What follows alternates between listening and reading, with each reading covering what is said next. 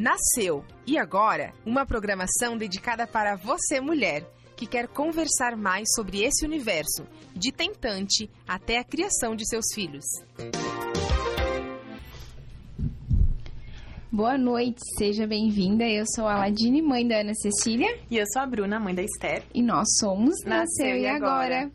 Hoje nós vamos dar continuidade à nossa conversa sobre desenvolvimento motor acima de dois anos e aproveitaremos a expertise da nossa convidada para abordarmos também sobre desenvolvimento emocional, social, cognitivo e na primeira infância. Gente, é tanto conteúdo que eu já vou dar uma dica. Arruma papel e caneta para não perder nenhum detalhe. Ou você pode assistir novamente ou ouvir novamente a gente agora, né, Ala? Uhum. Porque o Nasceu e Agora está nas plataformas de áudio digitais. É isso aí, sabia, Pati? Agora a gente está no Spotify, no Deezer, na Amazon Music e na Apple Podcast. Então, se você perdeu a parte 1 dessa conversa sobre desenvolvimento motor, é só você acessar as plataformas e procurar por Projeto Nasceu e Agora e buscar o episódio de desenvolvimento motor lá e rever tudinho.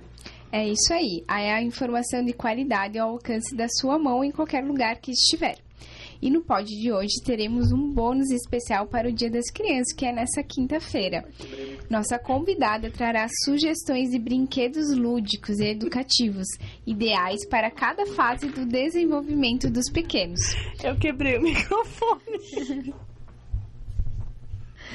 E para falar sobre esse tema, Está conosco novamente a Patrícia Osman, ela que é profissional da educação desde 1994, pesquisadora e apaixonada pelo desenvolvimento infantil, neuropsicopedagoga clínica, psicopedagoga institucional, especialista em estimulação precoce e mestrando em atenção precoce, pedagoga, sócia do Instituto Cérebro e atua nas manhãs como professora na escola Maria Siqueira. Seja bem-vinda, Pati. Bem-vinda! Obrigada.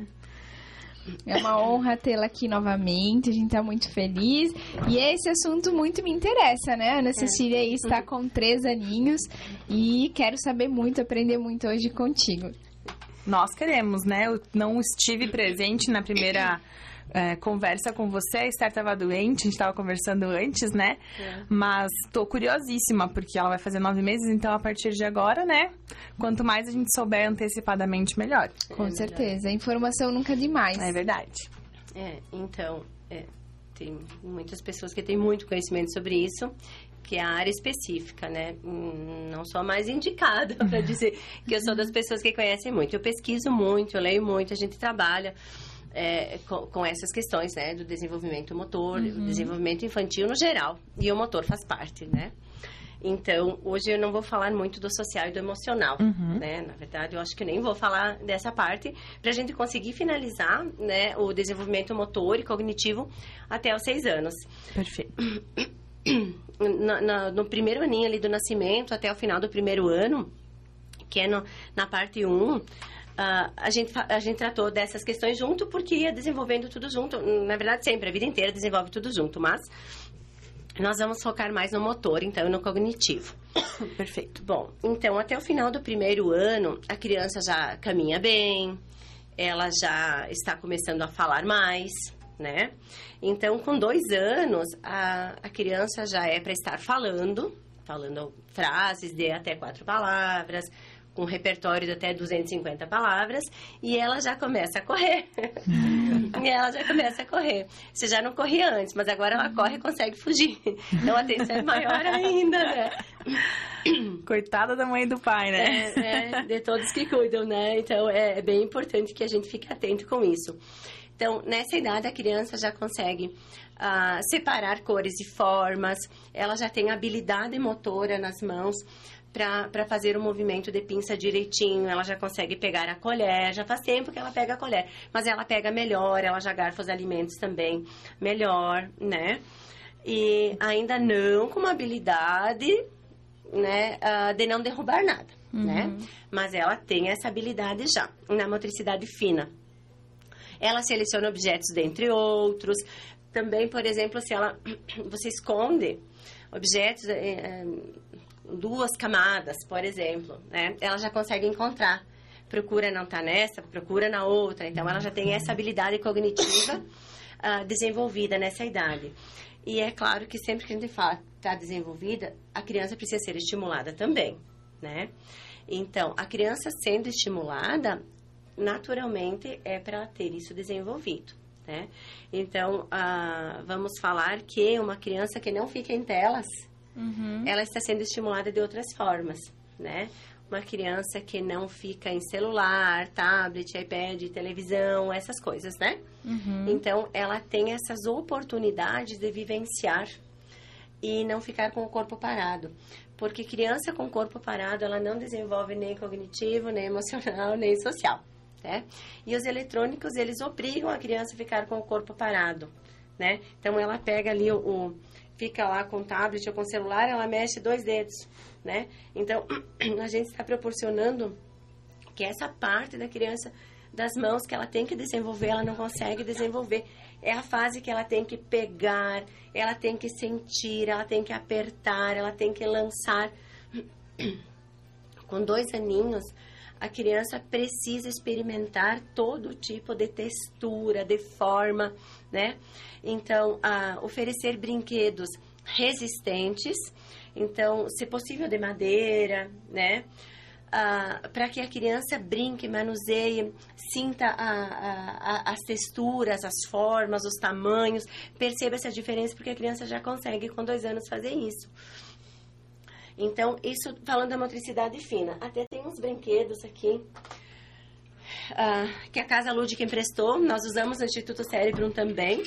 E hoje eu trouxe especificamente da Casa Lúdica para eles estarem bem bonitos, assim, novinhos, né? Uhum. então, esse, eh, por exemplo, esses modelos de aramado, né? Então, esse modelo que a criança vai passando de uma a umas bolinhas, uh, de uma a umas argolas. Então, ela diferencia a argola da bolinha, do, do cilindro, né? Então, ela precisa fazer o movimento das mãos, ela precisa fazer a, o espiral que tem aqui. E isso tudo ela vai experimentando. A gente não precisa dizer você tem que fazer assim, você tem que fazer diferente. Deixa a criança experimentar, deixa ela fazer. Se ela quer deixar todos aqui, se ela quer passar todos juntos, ela vai testar, ver se ela consegue, ela vai perceber a causa e efeito aqui quando cai, né? Dá um impulso. Mas isso a gente precisa deixar a criança experimentar. Deixa ela brincar junto, conversa, uh, uh, marque presença, né? Uhum. No sentido de que você está ali com ela brincando, mas sem dizer o que ela tem que fazer, você faz. A criança faz, troca de turno. Agora é minha vez, agora é tua vez. Com dois anos é bem importante essa troca de turno, né? A minha vez, a tua vez. Esse brinquedo também é bem interessante porque nessa fase dos dois anos a criança descobre Uh, e diferencia já cores, formas, não necessariamente um pentágono, mas ela vai perceber que é uma forma diferente de um quadrado. Esse quadrado tem quatro furos, ela vai encaixar onde? Onde tiver os quatro pinos, né? Então, esse aqui é a forma redonda, né? Vai diferenciar o círculo, a outra forma, o círculo só tem um, um furo, então ela vai colocar onde tem um pino, né? Uh, esse material também é bem resistente por ser de madeira e bem uh, seguro. Né? É seguro para as crianças. Uhum. Uh, mas não pensemos que porque é seguro é para deixar a criança brincando sozinha. Né? Uhum. É, toda fase eles querem companhia, eles precisam de companhia, precisam de atenção, de conversa, alguém que converse, que crie junto. Ah, agora você coloca o círculo, eu coloco o quadrado, o quadrado vermelho, o círculo azul né? Uhum. Sempre comunicando para a criança o que, que ela está fazendo, que movimento ela está fazendo. Vamos tirar, vamos colocar, subir, descer. Então, esses movimentos motores que a criança vai fazendo tanto da motricidade fina quanto da motricidade ampla, porque geralmente se brinca no chão, né, uhum. com as crianças. Uhum. Mas ela pode fazer esses brinquedos que eu mostrei agora, ela pode fazer numa mesinha também. Uhum. Mas quanto mais a criança brincar em suportes diferentes e que ela teste um tapete peludinho que não, não dá firmeza, aí a mesa, ela fica numa postura diferente, no chão, outra postura, é outra forma de brincar, né? Tem um brinquedo aqui também que ele tem formas. Então, são, são quatro caixinhas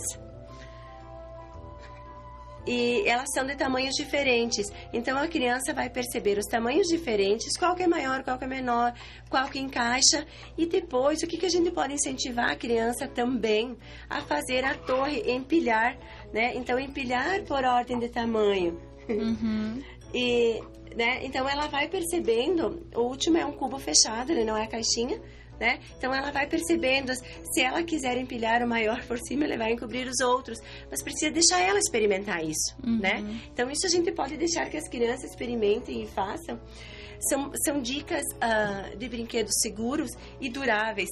Gente, ah, vai brincar um pouco e vai esquecer. Mas é para ser assim, não é para criança ficar o tempo todo com um brinquedo só.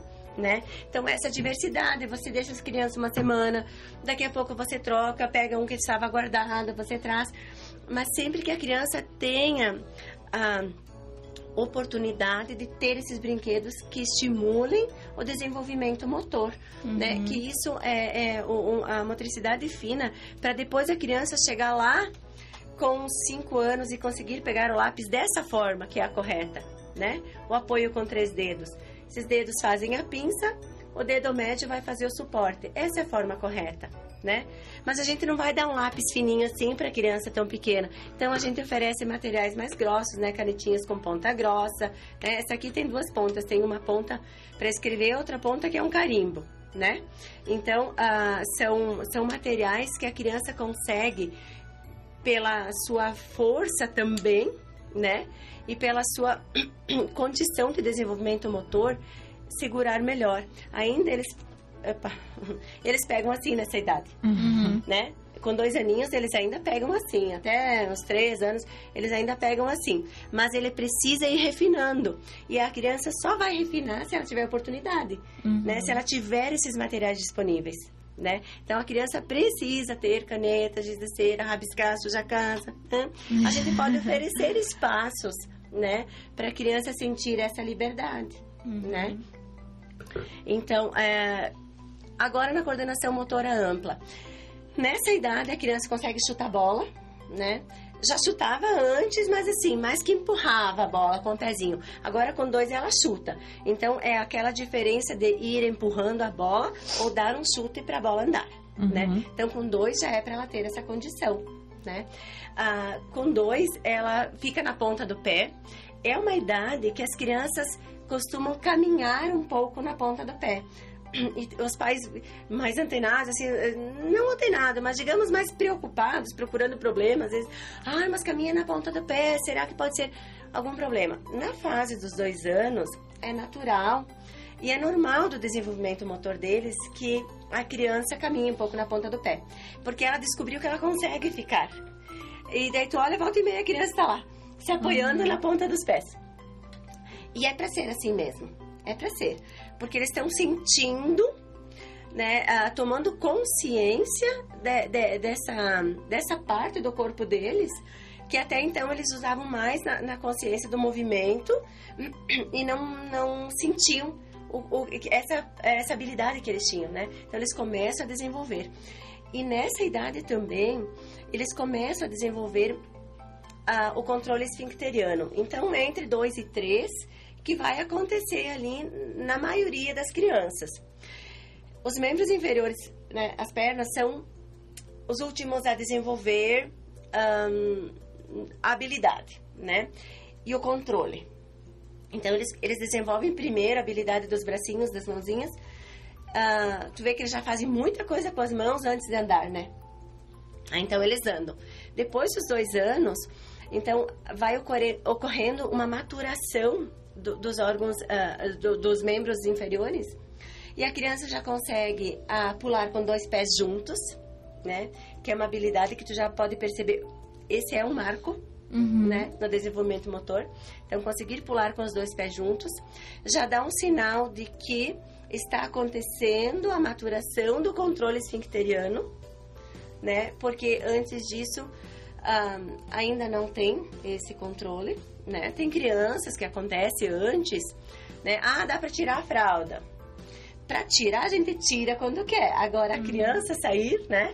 Então, essa é a fase que a criança começa a querer sair da fralda, Uhum. né? É um dos sinais de prontidão, né? É um dos sinais de prontidão. Os dois Aham. pés Aham. no ar É. e ter esse controle de pedir também, né? E, Isso. ah, eu, eu quero fazer o xixi ou o cocô, né? É que isso no desenvolvimento social e de comunicação, né, no emocional também, ela vai ah, aprendendo a, a sentir, controlar, falar, né, ah, o que ela precisa. E basicamente é isso que acontece ali nos dois anos. Uhum. E quando que tem que estar atento, então? Quando a criança cai muito, quando ela esbarra muito, toda vez que levanta, ou na maioria das vezes que ela levanta e sai correndo, porque eles levantam e saem correndo, né? Uhum. Ah, bate na parede, bate na porta, sempre bate nas portas, sempre bate nas paredes, cai muito, é com muita frequência. A intensidade e a frequência com que isso acontece é motivo para atenção de quem cuida, né? É natural que as crianças caiam, sim. Precisa deixar cair, sim. Né? Dentro de um limite Lugares de seguros. segurança, né? Ah, mas assim, ah, ela não consegue ah, passar objeto de uma mão para outra, tá aqui, né? Tá lá no, no desenho dela, ela não consegue passar para outra mão e ficar na posição. Então ela demora muito, ela tem que olhar muito, ela tem que pôr perto dos olhos, né? Então ah, precisa observar quando a criança tem esse tipo de, de atitude enquanto está brincando também não consegue, mesmo que eles peguem assim a colher ainda, mas a criança não consegue pegar e levar na boca, né? Ou garfar, ah, Espetar. é, aham, espetar ah, as comidinhas sólidas maiores, né? Ah, um pedacinho de carne ou, ou legumes, né? Picados, não consegue espetar com o garfo, né? E, e levar até a boca, né? Então, ah, é preciso ficar atento. Com dois anos, a criança precisa conseguir na maioria das vezes. Ah, na maioria das vezes, né? Uhum. Então ainda eles se sujam um pouco, né? Eles ainda derrubam, eles, eles ainda pegam o copinho com as duas mãos quando vão beber, né? Mas é a hora da criança já ter o copinho aberto, né? Não, não usar mais só aquelas garrafinhas fechadas, porque ela precisa entender que o copo, né? Para sorver a água e não só sugar, né? Que é diferente. Então isso também faz parte do desenvolvimento motor dessa região, né? Isso ajuda a desenvolver a fala também, porque a criança que fica muito sugando, ah, sempre a água de canudinho, sempre água de canudinho, ou muita mamadeira, ou muita chupeta, ela vai fazendo um- uma, uma formação, vai desenvolvendo uma formação diferente no aparelho fonador, né? Então, a articulação dela ah, fica diferente. Fica diferente para fala, para mastigação, para introdução de alimentos novos, diferentes, né? É, porque com essa idade ela já tem os dentes grandes já, né? Para fazer a mastigação, então ela precisa ser estimulada a isso. Então, faz parte do desenvolvimento motor isso também, que vai ajudar lá na fala também, né? Alguma perguntinha? Eu tô só ouvindo aqui, gente. É tanta informação que a gente fica até, né? Tem que rever a live, né? É, anotar Então, tudinho. É, antes eu conversava com a Bruna sobre a importância que tem a observação do freio lingual, Uhum. né? Eu não lembro se eu falei isso no outro, pode. Então, o, o freio lingual, ele, ele é muito importante que, que seja observado, bem observado por profissionais ah, que tenham conhecimento da importância que ele tem no desenvolvimento físico, motor, na parte articulatória da fala, né, no aparelho fonador, na articulação da fala, bem como em toda a estrutura aqui do trapézio, para a mobilidade dos membros superiores, né? Então, às vezes ainda é bebezinho, bebê mama, sempre que mama, derrama leite ou mama não consegue fazer a pega por melhor que seja o formato do mamilo da mãe, digamos anatômico, né? E então ali já pode ter alguma coisa. Às vezes precisa fazer a frenectomia para, né, aquele cortinho que chama, não é simplesmente um cortinho. Por isso que é importante um profissional, né, da área da, da fonoaudiologia é, que faça essa observação. Odontopediatras também fazem avaliação, Odontopediatras né? também, neurofisioterapeutas. Porque a gente observa que essa dificuldade ah, no desenvolvimento, essa diferença, não dificuldade, no desenvolvimento ali do freio, ou, ou ele estar maior ou, ou, menor, enfim, ele, ele provoca essa, é, essa contratura toda a região do trapézio. Pode cair o ombro, né? A criança fica com o ombro caído, ela movimenta diferente, ela escolhe algumas posições para ficar e não consegue ficar ou foge de outras posições que ela poderia ficar para dormir ou para brincar, né? E então atrapalha no desenvolvimento motor da criança, na matricidade fina, além da alimentação e da fala. É, até né? a, a Paty estava comentando antes da gente começar a live, nós estávamos falando sobre esse assunto, que algumas crianças podem ter dificuldade até para jogar bola, para brincar, uhum, porque uhum. Tom, como está com a, com a musculatura contraída aqui uhum. em cima, dói, né? Elas não uhum. conseguem erguer os braços, é a questão da postura, né? Do, do, do, da fala. Esse movimento que ela precisa fazer, ele fica reduzido em função né, de, de, de, estar segurando desde aqui. É, né? eu falei pra ela uhum. que eu fiquei uhum. abismada, assim, eu não imaginava que o freno lingual pudesse ter impacto na, na, na, mobilidade dos braços, do pescoço, da coluna, né? É uma coisa que a gente, se a gente não tá muito antenado, a gente deixa passar e não, não sabe como resolver, né? Acho que é só vai impactar na fala e na amamentação, que é o que é, é mais falado, né? é. E daí às vezes dizem, não, mas tem só problema que não mexe um bracinho, ou uh, só problema que não consegue caminhar direito. Primeiro que não é problema, a gente percebe que isso está diferente, uhum. né? Então não é só. Às vezes os pais acham que é só. Um, mas é só isso, vamos trabalhar só isso. O trabalhar só isso depende de, de um trabalho mais amplo, né? Então, uh, nós percebemos que quando a criança tem, e não é nós, qualquer, qualquer pessoa pode perceber, quando eu digo nós, nós adultos que convivemos uhum. com crianças, percebemos, ah, aquela criança ela não caminha direito, ela tem dois anos, ela caminha balançando, fica ainda fazendo pêndulo, né? Caminha desequilibrando, precisa muito dos braços ainda para o equilíbrio, para o andar. Mas é só isso, o resto tá tudo bem, né? Sim, né? O resto está tudo bem, mas o só isso nessa idade está interferindo no desenvolvimento global da criança. Uhum. O, o desenvolvimento psicomotor, o neuromotor, ele está diretamente ligado ao cognitivo. Né?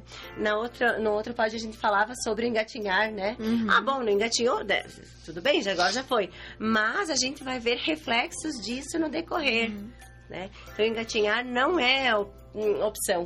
Uhum. Né? A mesma coisa que o caminhar firme com dois anos não é opção, é necessário, é importante, a criança tem que estar. É importante para as próximas fases que uhum. vêm, né? Uhum. É, eu lembro que eu conversava com uma, uma outra mulher, é, também mãe, Aí a Ana tava engatinhando, daí tem aquela comparação, ah, minha filha ainda não engatinha, ela só se arrasta, né, de bunda, assim, que geralmente uhum. acontece, né? Ah, mas tudo bem, ela já tá começando a escalar, ela vai caminhar. E aí também às vezes é difícil é, falar, não, não, não está tudo bem, né? Uhum. É, não está tudo bem. A gente não quer ficar botando areia no desenvolvimento dos filhos dos outros. É. Mas é o sentido de você passar uma orientação para os pais ficarem atentos. Então, se puder fazer algo para melhorar a qualidade de vida do seu filho, qual mãe, qual pai que tendo o conhecimento não vai querer fazer, né? Com certeza. É, é, porque muito mais do que dar alguma coisa de um bem material, a gente quer dar uma qualidade de vida para os filhos, né? Uhum. Então é nesse sentido que a gente trabalha, né? O objetivo também do, do, projeto. Né? É, é, aquela questão da informação que a gente sempre fala, né, Ala? Porque é, a gente tem essa, essa impressão assim de que ah, não tem problema se não engatinhar, ela tá andando, desenvolveu bem. Só que muitas pessoas não buscam a informação de saber o que impacta pular algumas etapas desse desenvolvimento motor. Inclusive, esse pod é para isso mesmo, para deixar claro, para levar informação é, para vocês, para vocês terem essa noção do que é esperado, né, Paty, em cada fase dessa Isso. primeira infância. E Isso. para também, é, quando perceber o mínimo de, de, de atraso ou de- que está pulando alguma etapa que pode ser importante, que pode impactar, buscar a ajuda de algum especialista, né? Pra Para não, não se desesperar, mas também não deixar passar algo que pode é, influenciar positivamente ou negativamente no futuro, né? No futuro, isso mesmo. É, com dois anos também a criança, ela consegue escalar, ela sobe e desce móveis com facilidade. E agilidade. Cercas, portões, né? Também. É, muita agilidade. Janelas, Não dá pra piscar mais. né? É, que é o perigo, né? Aham. Ah, então, nós vamos agora para a criança com 3 anos. A criança com 3 anos, então, até os dois, ela subia a escada um pé e vinha outro pé. Um pé e vinha outro pé. Com três, então ela viveu assim quase todos os dois anos, chegando perto dos três, já com três ela intercala. Ela vai um pé num degrau, um pé no outro, um pé no degrau, um pé no outro. Ainda ela pode precisar do apoio do, do, do corrimão, né? Ou da mão da gente, né? Algum apoio, mas ela já consegue sozinha também, tanto no subir quanto no descer, né? Então é bom que a gente observe isso, né? Ela sobe e desce escadas. Não, ela sobe, mas ela não desce. Por que, que ela não desce? Como que ela desce? Uhum. né? Então, a gente tem aquilo que dentro de casa ou em lugares assim que, que tem escadas, a gente ensina as crianças a descer sentadinha, né? Desce de bumbum. Por quê? Porque é mais seguro para ela, porque se ela cair, né? E até uns dois anos e meio, por aí, a gente continua fazendo assim. Depois tu percebe que a criança não quer mais. Porque ela já vai sentindo a segurança e vai evoluindo. Nos três, ela já intercala os pés e vai embora, né? Então, a gente precisa ensinar a criança a subir e descer de pé antes dos três anos, para chegar nos três anos, ela tá intercalando os pés, que é o marco do desenvolvimento, né, motor que ela precisa estar fazendo. E se for ver, é tão simples, é um subir e descer escada, né? É, Então, é importante disponibilizar lugares que tenham escadas, né? é. Não colocar medo, porque eu, eu, a Ana tinha, mas a Ana era pequenininha, um ano e meio. Aí a gente foi no, na casa da minha cunhada e tinha assim, aquelas casas que tem cinco andares, que vai, cada cômodo é um andar, né? Tinha Legal por um, tudo. um milhão de escadas. E aí eu ficava com meu coração na mão, assim, mas eu queria ajudar, mas enfim. Aí ela subia engatinhando e descia, ela queria descer. De pé. Não, de pé. É. E aí, até o final lá das nossas férias, que a gente ficava só em cima dela, ela subia e descia escada já, assim. Uhum, É, mas claro, com dois pezinhos cada Uhum. degrau. E daí. uhum. Um e outro, um É, e outro. É, Isso. é pra idade, né? Sim, Era. sim, sim. Ah, também já conseguem, com, com, com três aninhos, ao chegar nos três aninhos, né? Uhum. Ah, pedalar as motoquinhas, né? Os triciclos. Sentar e pedalar. Então, se a criança não conseguiu até perto dos três, ainda fazer o movimento com as perninhas de, de pedalar, ela pode ser estimulada. Uhum. Mas tá ainda no, no parâmetro de desenvolvimento no tempo, né? Uhum. Depois dos três, ela precisa conseguir, se ela já conhece o brinquedo, se já foi estimulada. Uhum. Paty, é, com dois anos, um, um dos brinquedos, a gente pode colocar assim, é aquela bicicleta de equilíbrio, Uhum. né? Que aí não tem Sem pedal. pedal. Uhum. Mas o ideal seria disponibilizar também com pedal. Não necessariamente, né? Ele Pra pode usar, esse- é, mas tu pode já, porque é, a bicicleta de equilíbrio, ela não é tão usada, né? A mais comum é a, é a de motoquinha, pedal, né? né? É a de pedal, aquela. E então a bicicleta de equilíbrio, ela é melhor, né? Uhum. Para estimular desenvolvimento, ela é melhor, né? Mas ela, ela é menos usada. Então, ah, se for usar essa bicicleta de equilíbrio, que é a sem pedais, ela desenvolve o equilíbrio de uma forma que é do corpo todo, né? Então, a bicicleta, a, a- o triciclo co- com o pedalzinho, então a criança, ela fica sentada de uma forma bem acomodada, então ela não é obrigada a desenvolver o equilíbrio da outra, né? Uhum. Porque a outra, ela tem que sustentar o corpo, erguer os pezinhos para conseguir andar, Uhum. né? Então, provoca um- um- uma um desenvolvimento na criança que sentada não é igual na, naquela do pedal, né? Porque ela apoia o pezinho e fica. Às vezes o, o pedalzinho gira sozinho, né? Mas a partir dos 13 ela tem que ela saber que é ela que tem que fazer o movimento e conseguir fazer de forma sincronizada. Então essa sincronização, né? Não anula o esforço de pedalar, não, né? É isso, isso, nesse sentido. E não impede de continuar com a bicicleta de equilíbrio, né? Mas Elas- eu, eu digo assim, Paty, a bicicleta de equilíbrio não anula o, o, a- o, Não. o estímulo. Não, não, porque Porque ela vai pedalar no pé, né? Aham, No- sim. chão, no caso. Não Sim, vai ter o é, pedalzinho Ela vai ali. sentir a importância dela intercalar os pés naquela Ah, bicicleta entendi. também. Uhum. Aham. Ela- porque ela tem que intercalar os pés. Porque em algum momento, quando ela quer parar a bicicleta de equilíbrio, ela tem que intercalar os pés. Ela faz a caminhada sentada, né? Uhum. Isso aí. É, e com três, se ela for estimulada e alguém apresentar para ela o triciclo e mostrar como funciona, ela, ela deve conseguir. Uhum. É, eu lembro que quando eu comecei a andar de bicicleta, eu tinha as rodinhas na bicicleta. A minha era de pedal, né? E ainda tinha as rodinhas pra ajudar a dar uma equilibrada. Uhum. E ainda assim eu conseguia cair. Eu, eu até hoje, eu não. Se tirar a rodinha, eu não ando. ai, ai. O meu marido faz pedal, ele me convida pra, pra fazer pedal de só se por rodinha. É, eu, eu, eu te confesso que a gente tentou comprar uma bicicleta uns anos atrás, né, amor? Eu acho que eu andei umas três vezes só. É, é, uma, é uma, uma coisa que a gente vai crescendo, às vezes vai deixando de fazer, né? E aí a gente perde totalmente a prática e a habilidade, né? E é, uma- é algo importante mesmo, né? Quando as nossas filhas eram bebês, eu pedalava e levava elas na cadeirinha na frente. Imagina a minha segurança, levar meu bebê na cadeirinha na frente, né? Naquela cadeirinha, na bicicleta. E passou o tempo, hoje eu acredito que não sei mais. não é bem assim, mas é, vai, os medos vão, né? Ah, na parte cognitiva da criança com 3 anos, essa habilidade motora, agora a gente vê um- uma habilidade da, da, da coordenação motora ampla. Com 3 anos, ela vai conseguindo fazer mais coisas.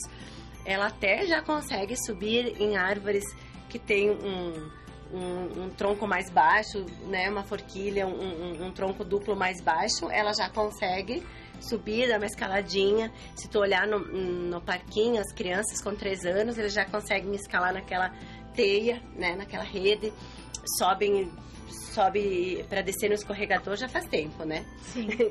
e agora eles sobem com muito mais agilidade, né? Ah, já consegue ah, manusear brinquedos com botões, então abrir e fechar botões, abrir e fechar zíper, abrir e fechar ganchinhos. Nessa hora, nessa idade, a gente oferece aqueles brinquedos que é o- bem tradicional, o cubo, que um lado tem o zíper, no outro tem botões, no outro tem ganchinho, no outro tem velcro, né? E também aqueles brinquedos, eu acho que eu trouxe as meninas da Casa Lúdica. Gente, é tanta coisa que tem lá. ai, ai. É, aham. E eu não quis trazer lá do cérebro hoje, porque o pessoal estava trabalhando para não, não interferir. E nós falamos de alinhavo. Mas eu não sei se eu trouxe. Ah, aqui, ó. Era esse. É esse. Então, esses alinhavos, bem importante agora nessa idade. Olha, elas, lá na Casa Lúdica, elas têm de letras, tem de desenhos e tem também, esse aqui são com números. Vem vários cordões coloridos. Então, o que, que a criança tem que fazer? Agora, ela só tem que aprender a passar no furinho, tá? Ela não tem que fazer a costura alinhadinha. Mas o que, que ela precisa fazer? Passar o cordão e puxar com a outra mão. Passar o cordão pelo furinho e puxar com a outra mão, né? Então ela precisa intercalar, e daí eles vão e vêm, e vai no furo, e vai no outro, né? Eu faço com uma mão só, mas eles daí vem por fora, vai por dentro. Eles não vão fazer daquele jeito que a gente imagina que seja o correto, mas eles precisam treinar. Eles precisam fazer do seu jeito, né? Ah, daqui a pouco tu já fala que é o zero, que é o um, que é o dois, né? Ou pode ser o cordão vermelho na cor azul, ou a criança também pegar e já fazer a relação de cores, né? Então, o número azul com o cordão azul, aí o número eh, em preto com o cordão preto, né? Se tiver essa, essas opções, vai oferecendo. Hum. então, né? O, esse é o número 2, aí a criança alinhava o 2. Ela não tem que necessariamente alinhavar o 2 de onde ele começa, né? Ela vai alinhavar porque agora ela precisa aprender a refinar a motricidade dela aqui, tá? Então, essa é uma legal. opção bem legal de, de, usar com crianças dessa idade e também tem um bem... Aqui, aqui. Esse aqui o arco-íris. Nossa, todas as idades eles gostam lá no cérebro. A gente tem um. E esse arco-íris. Ah, ele é chamado arco-íris montessoriano, ele é chamado arco-íris de Waldorf. Enfim, não importa a, a pedagogia que, que orienta e que estimula, mas ele é muito interessante. Esse aqui ele é feito em madeira, então a criança vai perceber as cores e formas, tamanhos diferentes, e ela também vai ter a possibilidade de empilhar ao contrário. Vamos ver, eu já vou direto com a minha direita, uhum. né? E a criança vai tendo essa possibilidade de fazer esse empilhamento. Eu não vou fazer, porque se cair nos equipamentos, eu acho que o radialista aqui não vai gostar, né? Mas enfim, ela pode fazer a torre dessa forma com três anos, ela vai sofrer bastante, mas ela pode já conseguir. A gente também pode incentivar a fazer empilhando desta forma. Né? Então, ela vai empilhando por ordem de tamanho. Ela pode ir fazendo também empilhando desta forma. Claro que aqui não, não é uma superfície plana, tão plana, né? Mas é legal que a criança brinque no chão, que daí ela tem a, a possibilidade de criar como ela quiser. Então, vai fazendo essas essas criações. Aí eles vão cruzando e vão criando cidades e eles vão construindo e vão fazendo ah, criações. Aí eles já juntam com outro brinquedinho que eles têm e, e vão inventando. Né? Olha como é importante o estímulo uhum. da criatividade da criança, Sim. né? Eu já vi esse arco-íris em outros momentos, acho ele lindíssimo, inclusive, uh, mas eu nunca parei para pensar que poderia se fazer uh, várias, várias. colocar ele em várias posições uhum. diferentes. Porque eu achei até que era um item só de decoração, tá? Nem achei que era um brinquedo educativo. De verdade, porque eu não, a minha criatividade ela é totalmente bloqueada para essas coisas. E como a gente aprende com as crianças nesse sentido, né? Uhum. E olha só, quando. Eu adoro esse arco-íris. Eu tenho na minha sala lá no cérebro.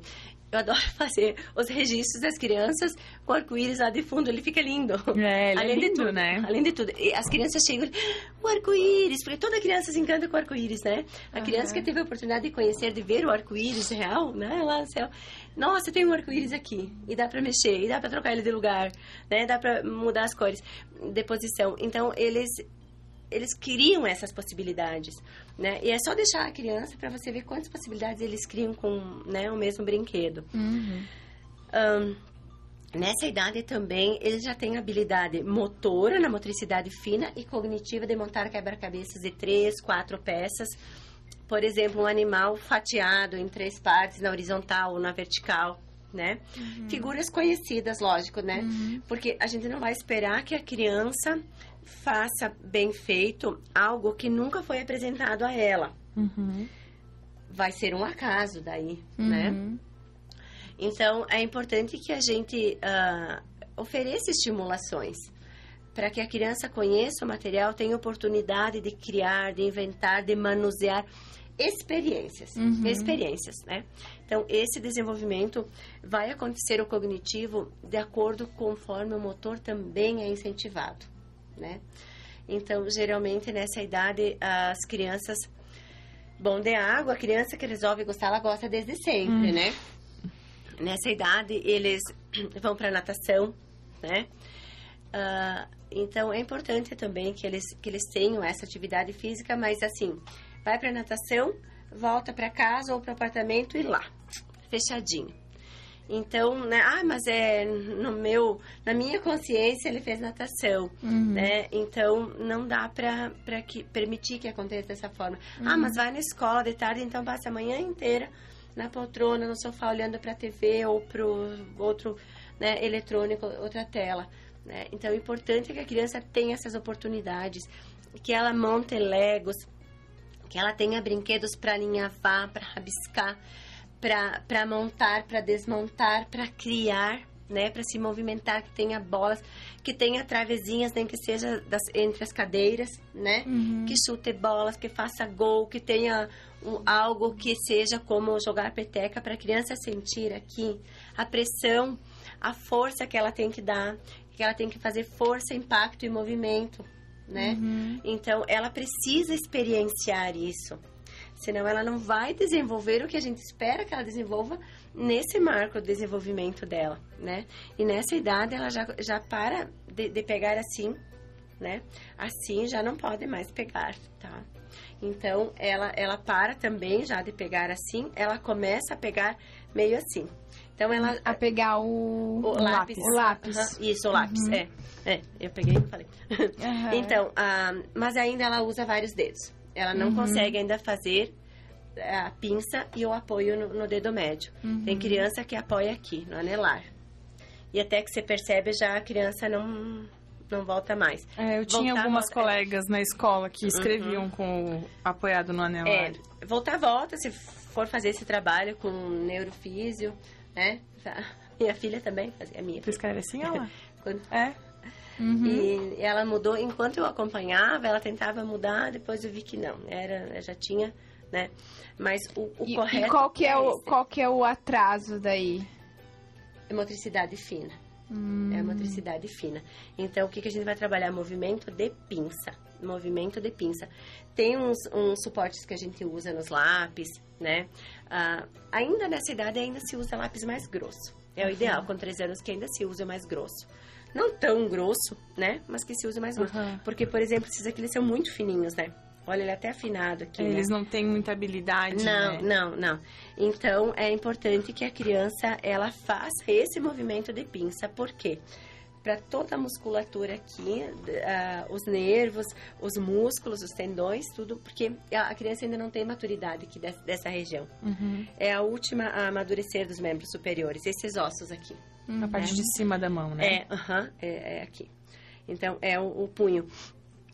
Então, com três anos, ela já tá pegando assim, né? Já começa a pegar assim. Precisa ser incentivada Uhum. a tirar debaixo da mão, né?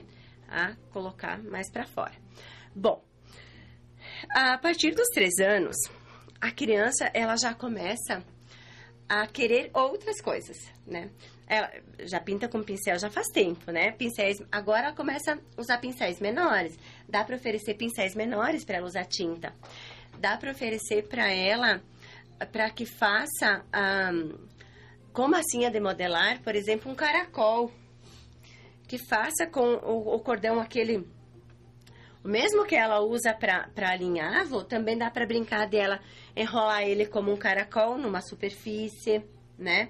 Ela pode brincar de fazer um espiral no dedo, né? Ela pode pegar e fazer um espiral com o caracol, com o cordão em torno de um lápis, de uma caneta, né? De um palito mais grosso, né? De um suporte assim. Por quê? Por que esse movimento? Porque esse movimento vai articular toda essa parte do braço e vai depois, lá na hora da escrita, né?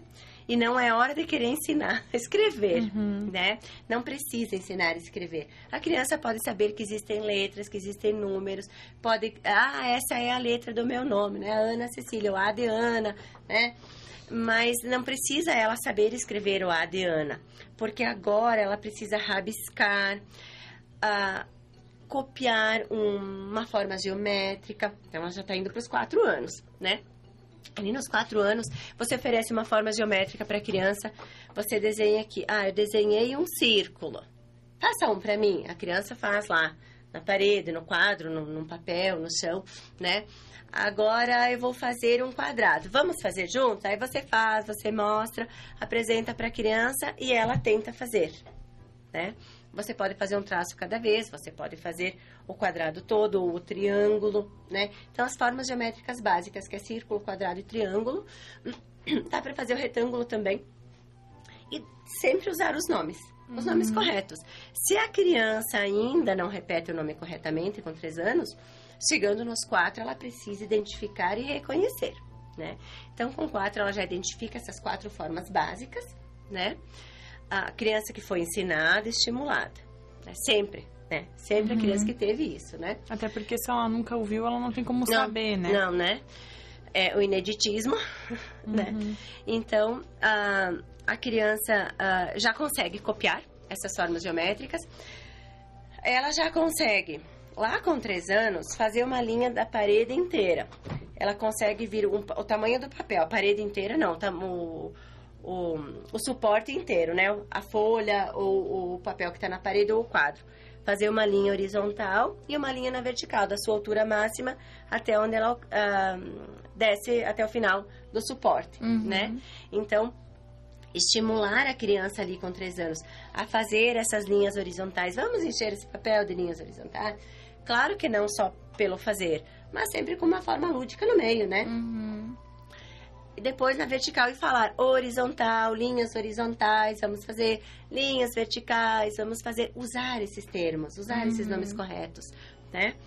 E ali com três anos, a criança, você já começa a perceber a, te- a forte tendência da, de qual mão ela vai escolher, de qual lado, né? Se é direito ou esquerdo. Ainda não se considera totalmente definida, mas tu percebe a tendência já, Uhum. né? Já dá para perceber. Então, com quatro, ela já está praticamente definindo já ali direita ou esquerda, né? Ainda ela pode, às vezes, às vezes elas querem fazer com as duas mãozinhas, né? Principalmente o, o uso de, de lápis e, e canetas, enfim.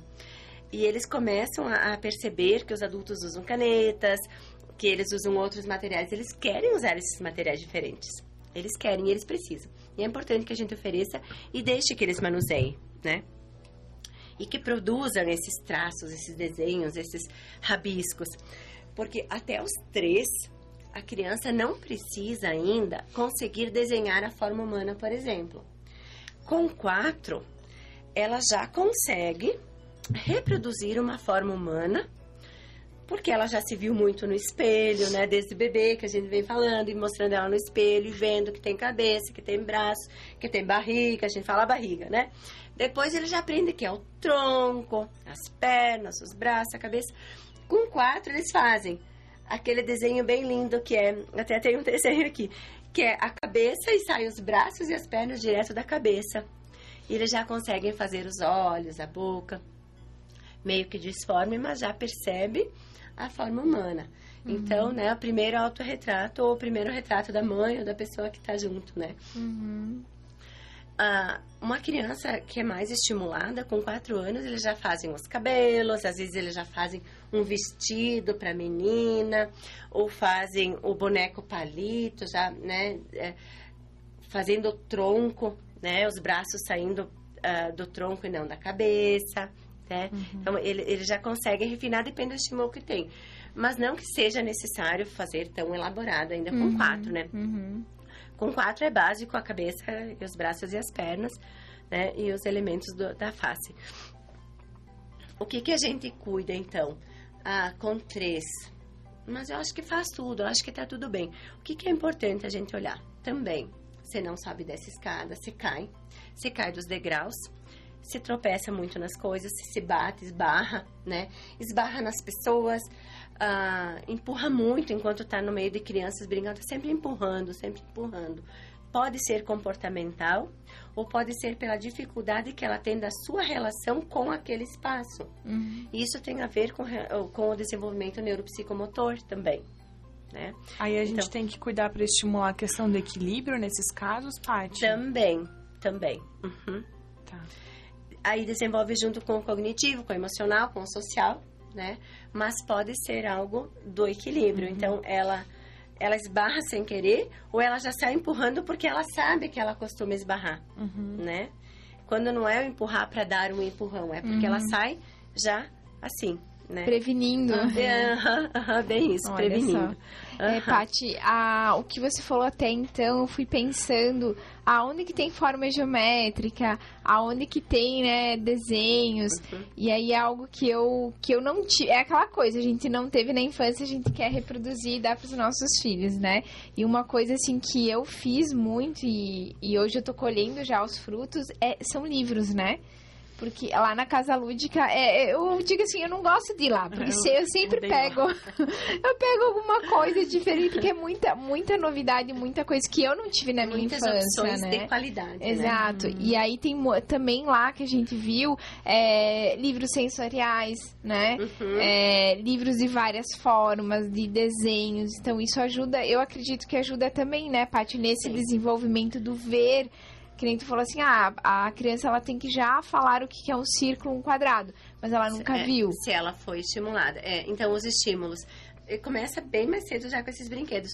Um Uhum. daqueles que eu mostrei antes, que encaixa nos pinos, ele tem as formas que você já vai mostrando, já vai falando, né? Uhum, Então, deixa a criança manusear, sentir e perceber aonde na vida dela tem, uhum. né?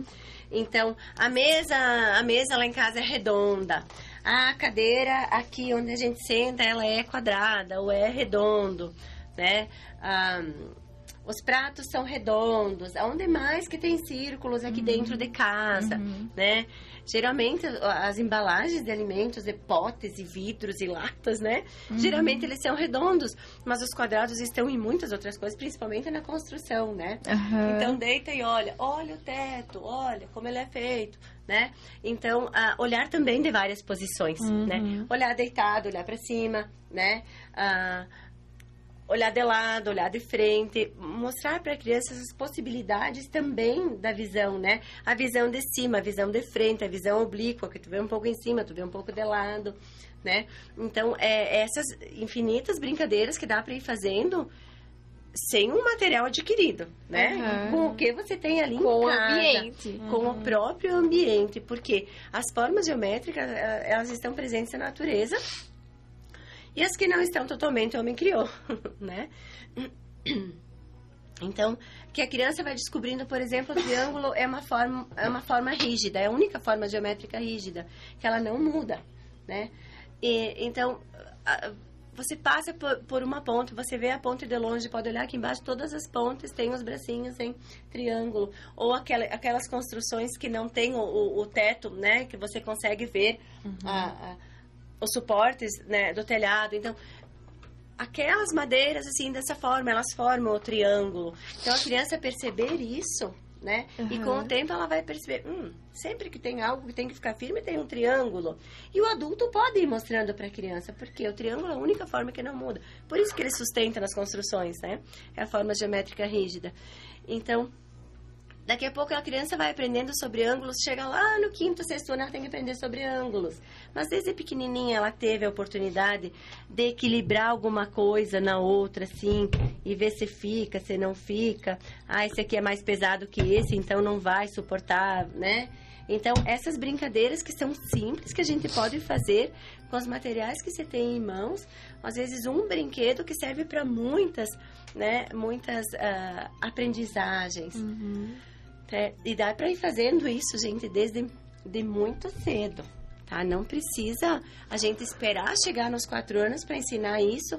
Ela não sabe isso, mas quanta coisa se pulou antes, né? Aham. Então, sempre estimulando a criança a, a fazer essas, eh, esses experimentos, né? A ter essas vivências, né? O que dá, o que não dá. Deixa ela ver se deu, se não deu. O, o, o tal do não deu, ah, não deu certo. É que o certo, do jeito que você fez, o certo foi esse, Uhum. né? Esse é o resultado. Tem vários certos, né? Vários certos, é. Esse é o resultado para aquela construção, né? Para aquele caminho, esse é o resultado. É, que nem o exemplo do arco-íris, né? Eu jamais ia ter a criatividade de fazer várias posições com ele. Uhum. E uma criança que tem, digamos, uma visão mais limpa, né? Aham. Menos podada, ela Uhum. consegue criar Isso, infinitas possibilidades. É como você diz, menos podada. Uhum, é verdade. É. Antes da gente continuar o papo aqui, que tá muito bom, a gente vai falar sobre os nossos apoiadores, então. Instituto Cérebro, a Paty aqui é uma das representantes, né? É, então, se você está buscando um atendimento próximo, especializado, individualizado para o seu filho, busque o Instituto Cérebro.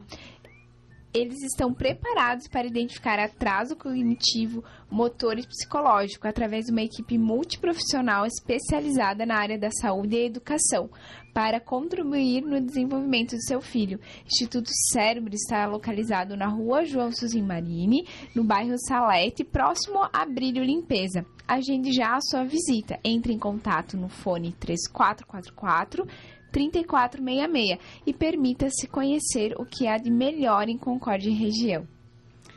Nós temos também o apoio e a parceria da Casa Lúdica, como nós já falamos aqui na live, né? Estão emprestaram os brinquedos aqui para a parte poder fazer as demonstrações e eles estão com um horário e com um atendimento especial aí pro Dia das Crianças, que é nessa quinta, né, Ala? Uhum. Eles estão com promoções de até 50% de desconto, tem vários brinquedos novos, várias novidades lá na loja e tem brinquedos para todas as idades, então não é só para crianças na primeira infância não, tem brinquedo até para adulto lá, se for olhar uhum. bem, né? Uhum. É, e nesse sábado, é, ah, não, mentira. Esse foi sábado passado. Quinta-feira. É, quinta-feira. Deixa eu olhar aqui. Amanhã tem horário É, dia uhum. 9 e 10, no caso, 9, 10 e 11. Eles estão atendendo das 8 e meia ao meio-dia e da 1 até as 8 da noite. Então, aí dá pra comprar o, o brinquedo da, da, criança até mais tarde. E no dia 12, que é feriado, eles vão abrir a loja das 10 às 4, sem fechar ao meio-dia. Então, das 10 da manhã até as 4 da tarde, sem fechar ao meio-dia. Você aí que é mãe, pai, ou que é tio, tia, madrinha, padrinho, né? É, lá eles têm ótimas opções de brinquedos, vocês podem estar vendo aqui na live. É, tem ótimas opções de brinquedos legais, lúdicos, educativos, para vocês darem para as crianças no Dia das Crianças. Eu, como madrinha, antes antes de ser mãe, eu sempre gostava de comprar esse tipo de brinquedo. Na época, nunca, que os meus afilhados eram menores, não tinha casa lúdica. Uhum. Eu, eu, optava por outras lojas para buscar alguma coisa nesse sentido, mesmo sem entender muito. E agora, como mãe, eu falo com propriedade. Gente, mãe ama esse tipo de brinquedo uhum. para criança, tá? Isso mesmo. Está com a gente também a doutora Flávia Rodrigues. Se seu filho está com alguma doença respiratória, não espere. Procure já quem entende do assunto. Doutora Flávia Rodrigues, ela é especialista em pneumologia pediátrica. Agende seu horário pelo WhatsApp 499 9911 3333. O consultório dela fica localizado na rua Getúlio Vargas, 819 no térreo, em anexo à Clínica DASSE. Doutora Flávia Rodrigues. Ela é pneumologista pediátrica. Busque ela.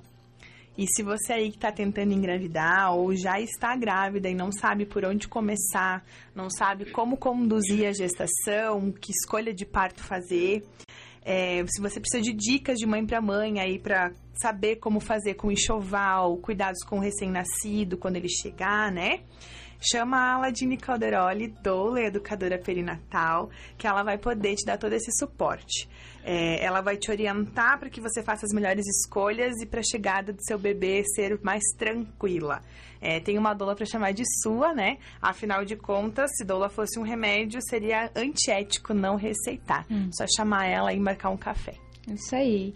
É, temos também a Rafaela Grosser.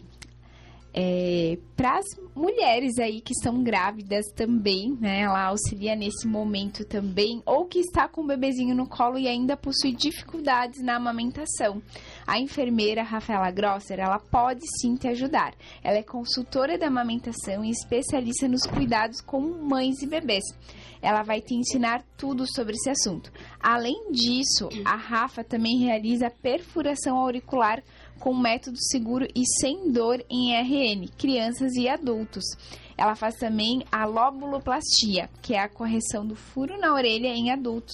Aquele famoso rasgo. Melhore já a estética da sua orelha, orelha com a melhor. Acesse o Insta, enfermeira.rafaela e saiba mais. A gente quer agradecer também a participação aí do pessoal pela live, pessoal da Casa Lúdica, o Damião Vazen, um abraço para vocês. a Ana, mãe da Yasmin, também está com a gente. Um beijo, Ana. O Ivan Carlos Vargas, obrigada pela audiência. E queremos deixar um recado para vocês. Se vocês ainda não sabem, nós estamos com um canal no YouTube, Projeto Nasceu e Agora. Ah, ainda não tem muito conteúdo lá, nós estamos montando ele, uhum. mas vocês já podem começar a se inscrever lá no canal, que em breve, muito em breve, as nossas lives serão redirecionadas para lá. Então a gente vai transi, trans, transi, adicionar, sei lá como é que fala essa palavra. Vamos mudar. É, do Instagram e Facebook pro YouTube para ah, melhorar a qualidade é, de áudio e visual para vocês que nos acompanham também.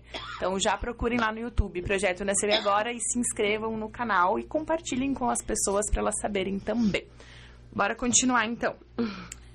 Deixa eu pegar uma água pra Paty. Ai, faz favor.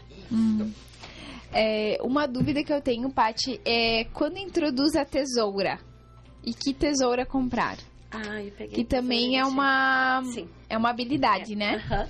Então, com dois anos, a criança já pode usar a tesoura. Ai, eu tinha que ter trazido ela, separei deixei. É, é uma tesoura que ela não tem a- as duas argolinhas no cabo para pôr os dedos. É uma sim. tesoura inteira. Então, a criança pega a tesoura e faz esse movimento. A tesoura faz o arco aqui do mesmo arco da mão. É uma Né? tesoura também que chama que é pra canhoto ou nada a ver? Não, a Não. pra canhoto é diferente. É, é que essa tanto faz. Ah, tá. né? Essa Tanto tanto, faz. faz.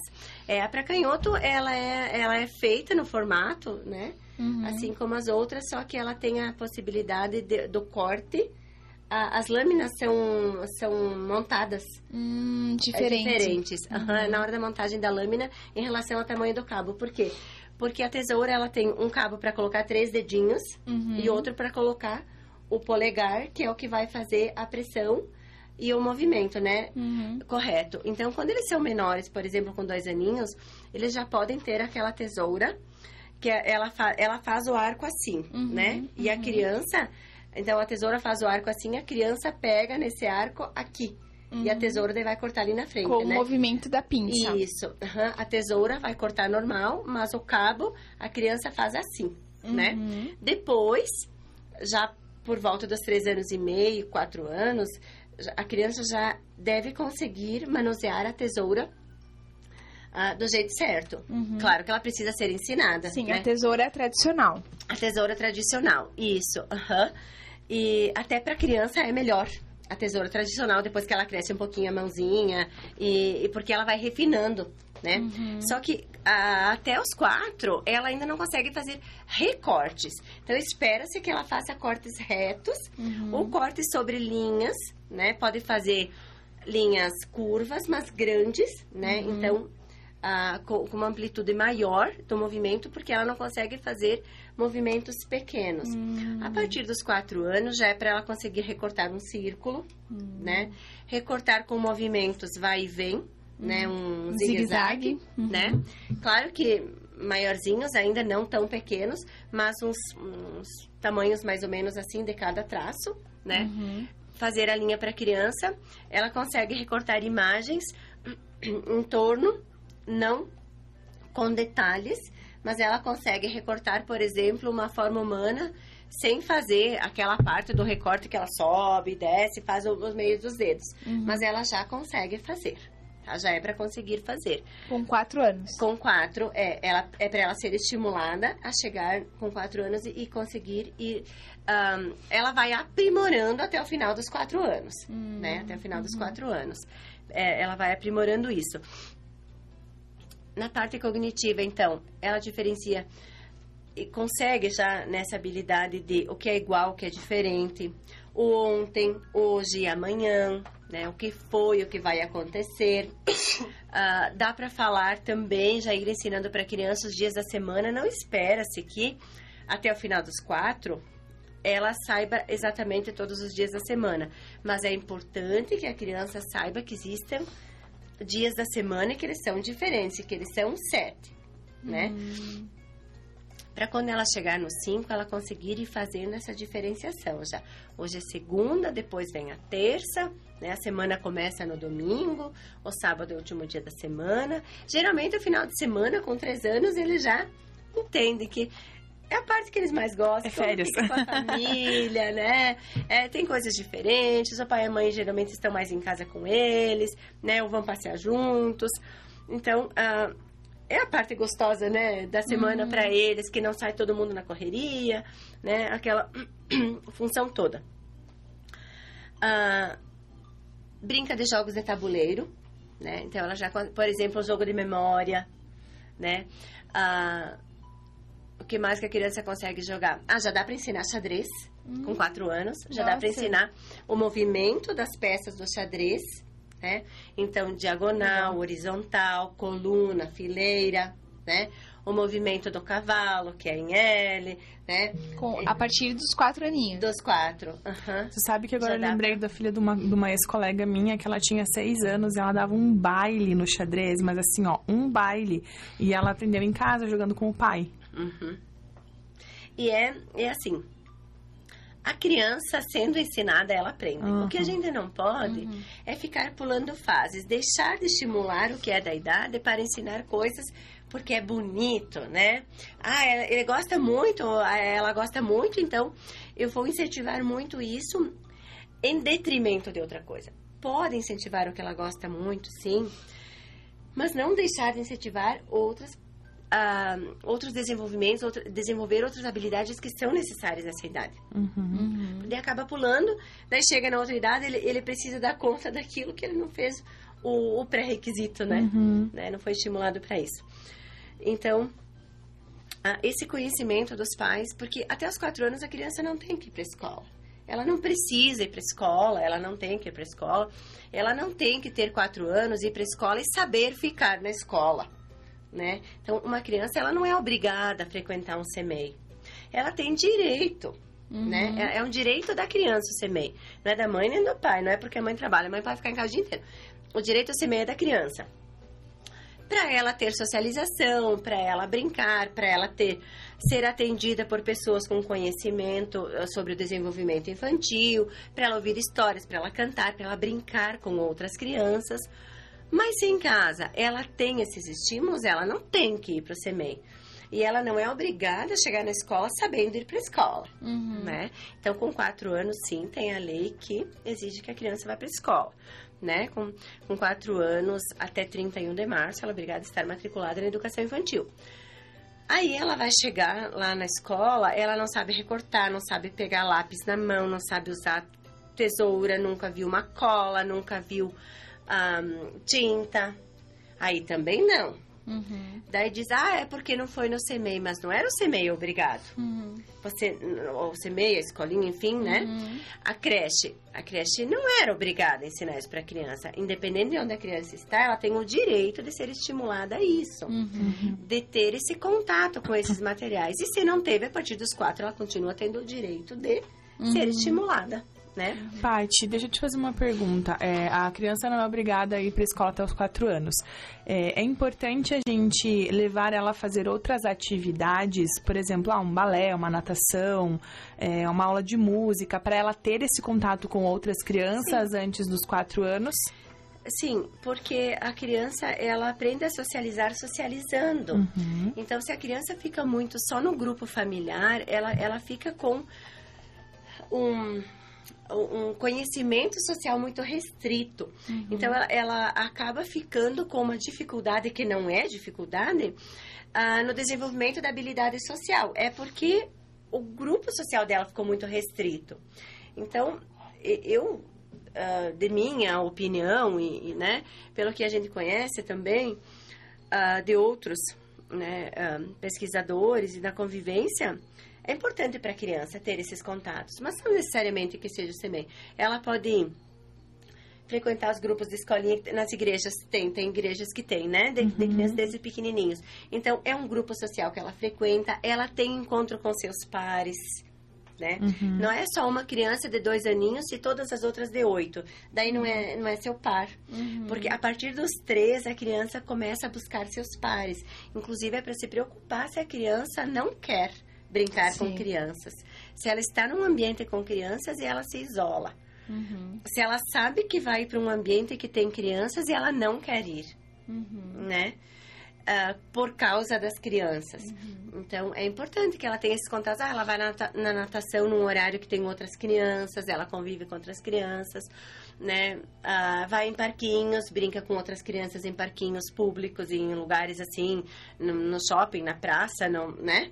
Então, ela precisa de oferta de uh, ampliação do grupo social dela, uhum. né? Ela precisa ter essa oferta. Não só adultos, né, Não Tati? só adultos. A Ana agora comentou sobre os seus pares. Uhum. Ela começou a falar, ai, aquela menininha igual a mim. Uhum. Ai, ela, ela já tá, ela se identificou uhum. Que era do tamanho dela, enfim, a, uhum. as idades próximas. Eu achei, nossa, que legal, ela já tá identificando e isso. E ela hoje está com três... Há três anos e dois meses. é. Então, é a fase que a criança começa a buscar outras crianças. Uhum. O que ela não é, gosta é se ela tá na cama elástica e ela tá pulando e entra outras crianças. Aí ela se retira. Que ela fica com medo. Mas se não, ela tá ali é porque no meio. ela não domina. A cama elástica é, é que a é mãe dela também assusta. é. Morro de medo que ela. Porque ela é pequenininha, né? Sim. Qualquer criança é maior que ela. Aí eu tenho aquele receio de eles projetarem ela, bater cabeça com cabeça, enfim. Alguém cair dá, dobrar. É, dá um monte né? de acidente. Aí eu, eu já meio que. Filha, é isso é, mesmo. É, mas cama elástica é assim mesmo. Olha. Uh, com frequência a gente ou vai em, em, lugares que tem em festa infantil, na escola, é duas crianças. Uhum. É duas que daí um pula aqui, outro lá. Quando começa a pular muito perto, vai longe. É. né? Porque assim, ó, enquanto um tá pulando, o outro não domina, um não domina o movimento do outro, uhum, né? Uhum. Nem ele próprio não domina a cama, né? É, então, essa oscilação, ela, ela provoca insegurança mesmo. Uhum. Então, é, é, é o esperado. É, é pra ser, né? Uma questão de instinto, de proteção. Não me sinto segura ali, uhum, né? Uhum. Ah, com quatro, então. Com três, a criança não era obrigada a estar escrevendo letras ou fazer, né? Agora, com quatro, perto dos quatro, depois dos quatro, ela já consegue copiar letra bastão. Como lá com três, tu, né? Uh, copiar formas geométricas, conhecer, man manipular, manusear essas formas geométricas de materiais concretos. Com quatro, ela já começa a copiar essas formas geométricas. Já fazia lá com três a linha horizontal, vertical. Agora já começa a copiar as letras bastão, já consegue copiar o seu nome, já é para ser estimulada, ensinada a, copiar o seu nome. Daqui a pouco ela memoriza as letrinhas do seu nome, né? Então, a Ana é bem fácil, né? Uhum. Só três letrinhas. Daí, Ana Cecília demora um pouquinho mais, mas com quatro anos ela, ela já, já pode ser ensinada e já pode ser capaz, né? É uma criança sendo estimulada, né? Daqui a pouco a tua também, uhum. né? A novidade uhum. é curtinho, né? Uh, Paty, o que, que é a letra bastão? A letra bastão é a, a, caixa alta que a gente chama a, a, a todas maiúsculas. Ah, tipo letra de forma que antigamente é, falavam. Uh é script maiúscula, uh -huh. né? É, então, é a letra de forma, a letra bastão, letras garrafais, né? Mas é conhecido assim, Entendi. assim, né? Falando nesse sentido, a letra bastão. E também é legal ter as letrinhas que Pode ter em, em madeira, assim. Uhum. Até tem aqui. Ah, as madeiras. Então. É, não. Não sei, vamos procurar. Não, não veio. Uh -uh. Mas, Mas tem, tem, né? Tem muitas letras. As meninas da Casa Lúdica tem. Eu uhum. acho que eu peguei e larguei a caixinha.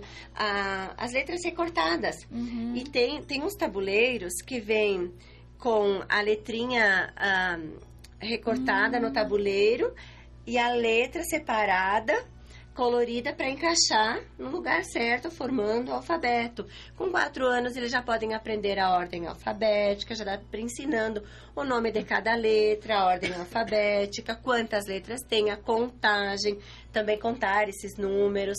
Dá para a criança ir aprendendo a escrever a sua idade, aprender a escrever o quatro, quantos anos eu já tenho. Então, eu já tive zero anos, um ano, dois anos, três anos, agora tenho quatro anos né? Ah, meu pai tem 30, então 13 e 0. Então, números significativos.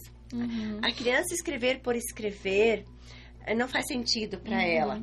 Então, ela, ah, mas ele não gosta muito, né? Ele não quer, não quer fazer. Mas não tem um propósito. É, tem que fazer sentido. Tem que fazer sentido uhum. para eles. Uhum. E, e o fazer sentido para uma criança de 4 anos é ter diversão. Uhum. É ter a ludicidade. É legal. É, é, é, ter a ludicidade ali, né? Então, com 3 anos, eles começam no faz de conta, muito faz de conta. Tá muito, muito presente. Com 4 ainda está. Né? Então, o faz de conta, nossa, ajuda com muitos aprendizados que eles precisam ter, né? Então, no faz de conta, ele- eles passam por baixo de túneis, é, é como se eles estivessem numa caverna, né? Então, a, tu vai trabalhando essa parte motora deles e vai fantasiando, imaginando. Ai, vamos fugir do leão, né? Então, sobe na árvore, escala alguma coisa, né? Ah, tem uma brincadeira que é muito antiga, o tal do caçar ursinho, né? E vamos caçar urso? Então, vamos, vamos lá. Fica longe, muito longe. Então, faz esse movimento, né? Mas eu sou forte, corajoso. Então, a criança vai imitando, vai aprendendo uma sequência de movimentos e volta e meia se repete, né? Essa parte da história. Aí, vamos pôr a mochila, né? Então, a criança vai fazendo esses movimentos, vai fazendo a imitação Aí vamos passar pelo milharal. Aí passa pelo milharal. E vamos subir na árvore. A criança faz o movimento de subir, né? E vamos descer da árvore, né? Então, é é uma brincadeira que a criança se imagina caçando esse urso. E chega lá, né? Toma um susto e volta correndo e faz tudo o contrário, né? Na ordem contrária o que fez para ir, né? Então, é, são formas de você ir trabalhando com as crianças, ensinando. E não é coisa de prof, sabe? As mães também fazem, os pais também podem fazer. Eu me lembro quando as minhas meninas eram pequenas, meu marido ia contar a história para elas dormir. Então, a gente deitava um com uma, outro com outra, cada uma na sua cama e nós, cada um com uma e contando história. Ele dormia da própria história. Ela, Ai, pai, e agora? E daí ele acordava, eu lembrava mais. Então, ah, e nessa idade dos quatro, elas queriam a mesma história. E lembrar, né? Porque se ela foi inventada. É. Então, é aquilo. Quando chega com quatro anos, a criança, ela deve também conseguir memorizar o que vem a seguir numa história conhecida. Uhum. Por isso que é importante a repetição. Né? Já desde pequeninos eles começam a pedir para repetir. Uhum. Quando é muito, só aquilo, só aquilo, só aquilo também, né? Uma luzinha a gente fica mais atento. Mas uma história conhecida, aceita outras histórias, de vez em quando tu para e daí? O que, que acontece? Uhum. É importante que a criança consiga lembrar do fato a seguir, Uhum. né? Uma história, por exemplo, dos três porquinhos e o lobo soprou e a casa de palha caiu. Aham. E daí ele chegou na casa de palha e soprou. E daí? O que que aconteceu é, depois? a criança precisa dizer que ele soprou e a casa caiu. Porque assim é a história, o clássico da história, né? Agora, se tu inventar, tu vai ter que escreve antes. É, né? tem isso, essa E- é a responsabilidade. E as histórias clássicas, elas são contadas pelas professoras, as crianças que vai na escola e depois vem pra casa e daí, né, pode contar diferente. Não, a minha prof não contou assim. É, por quê? Porque eles querem aquela. Até porque é uma fase, como eles estão na fase da fantasia, de fazer conta, eles têm os heróis e os vilões. Então, sempre no final, o vilão perde, o herói ganha e o bem vence. Né? Então, são os contos maravilhosos, as histórias fantásticas. E eles precisam disso. E eles querem, de novo, eles têm certeza que no final o vilão vai perder. Uhum. Né? Eles precisam disso. E no desenvolvimento motor deles, ah, nos quatro anos, eles pulam corda já, conseguem pular corda. Não daquele jeito que a gente acha que. Que tem que ser. Um homem bateu em minha porta. então, ah, mas ele já consegue. Então, sabe aquele que a gente brincava quando era criança, o tal do pular rio, né? Uma corda aqui, outra ali. E vai distanciando. A criança deve conseguir pular com os dois pés sobre uma corda, para frente e para trás, com os dois pés juntos. Depois is- ir distanciando duas cordas. Por que, que eu falo corda? Pode ser traço no chão, né? Porque a corda é. Amarelinha É, vale também? Sim, sim, sim, amarelinha também. Ah, pular amarelinha. Ah, também ficar até 10 segundos num pé só, intercalando os pés. Não, não 10. Com 4 anos, até 2. até Ah, 2. tá. É, com 5 anos, até 10 segundos. Então, com 4 anos, até 2 segundos num pé só. Hum. Não imediatamente com o outro pé. Então, Ah, fica num pé, mas no outro não fica. Assim, se tu pede imediatamente, ela vai ter Sim. que reequilibrar o eixo e Aham. depois ficar no outro pé. Ainda ela pode ficar com as mãozinhas assim, mas é a hora dela ser estimulada a ficar num pé só. Yoga. É, yoga infantil. Hoje Isso de manhã uma aluna minha ficou na posição invertida e disse, hum, eu já fiz isso. yoga, né? Yoga, é, não faço mais. Sinto falta, volto a fazer. Importante. É. ahn, ela consegue já despejar líquidos de um copo para outro, de uma jarra para outro, de um recipiente para outro, Sem derramar. já sem derramar, já é Ah. para não derramar. Já é a hora da gente colocar pouco suco ou pouca água na jarra que vai para a mesa, por exemplo, para permitir que a criança se sirva sozinha, né? Então, ah, os- que os copos não sejam tão largos para que a criança consiga pegar e abraçar, Uhum. né? Então derrubou, mas também era um copo grosso assim, largo, né? Como é que Ela segura, né? É, então a gente também tem que perceber o que, que a gente oferece para a criança. Mas permitir que ela sirva sozinha, né? Quando eles vão na escola é legal porque eles têm a garrafinha, daí eles têm que deixar a garrafinha embaixo da torneira do filtro. Então ali eles, eles também têm que fazer um exercício, porque as garrafinhas, se ela tiver a boca pequena, é um exercício para eles também, né? De concentração, É, inclusive, de né? concentração também, mas de equilíbrio e, e motricidade, né? Observar se eles caminham e mantêm os pés para frente. Então, os pés da criança, toda pessoa que caminha, o certo dele é ficar assim. Então, não pode caminhar abrindo um dos pés ou abrindo os dois, né? Dessa forma. Não é correto. Então, alguma coisa está acontecendo. Ou andar, Ou- ou caminhar na ponta do pé também, né? É, aham, ou fechando os pés. Uhum. Então, é alguma coisa na formação dos joelhos, pode ser joelho varo, joelho valgo, né? Que é aquela perna ah, curvada para fora, ou os joelhos encostadinhos, né? E daí o pé abre, e daí ah, ah, os joelhos encostam e os pés fecham aqui na frente. Ele abre o calcanhar e fecha a frente, né? Então, ali é uma falha na formação que pode ser corrigida, mas tem que ser cedo, né? Então, com três, quatro anos, tu perceber que a criança está caminhando assim, ou caminha pulando, ou na ponta dos pés, já depois dos três, tu tem que ficar antenado, né? Uhum. É frequente, é intenso? Sempre depende da frequência e intensidade, né? Para se preocupar. Mas, tu não tá tranquilo com aquilo? Procure ajuda de alguém. Uhum. Ah, de alguém que vai te dizer ah, é ou não é com um olhar e não tira da tua cabeça. Não é, só É. coisa da tua cabeça, né? Aham. Então, lá no Instituto Cérebro tem uma equipe bem legal, assim, ah, com vários profissionais. E nós avaliamos, por exemplo, ah, eu faço avaliação neuropsicopedagógica, como faz a Marivanda, a Samira, a Claudiane, fazem isso também. Ah, mas eu tenho uma dúvida em relação à psicomotora da criança, né? A parte psicomotora. Tem a neurofisioterapeuta, tem a psicomotricista.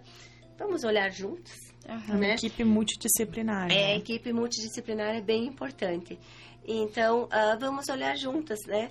A gente faz, na, na parte da avaliação neuropsicopedagógica, tem a avaliação motora.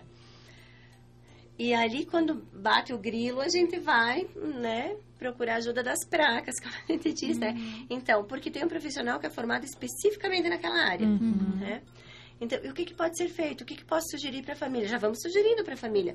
Pode estimular aqui, pode estimular ali, né? E daí, na próxima sessão, vocês têm feito alguma coisa? Sim, às vezes, né? Mostra um vídeo, mostra foto. Tô fazendo isso, tô fazendo...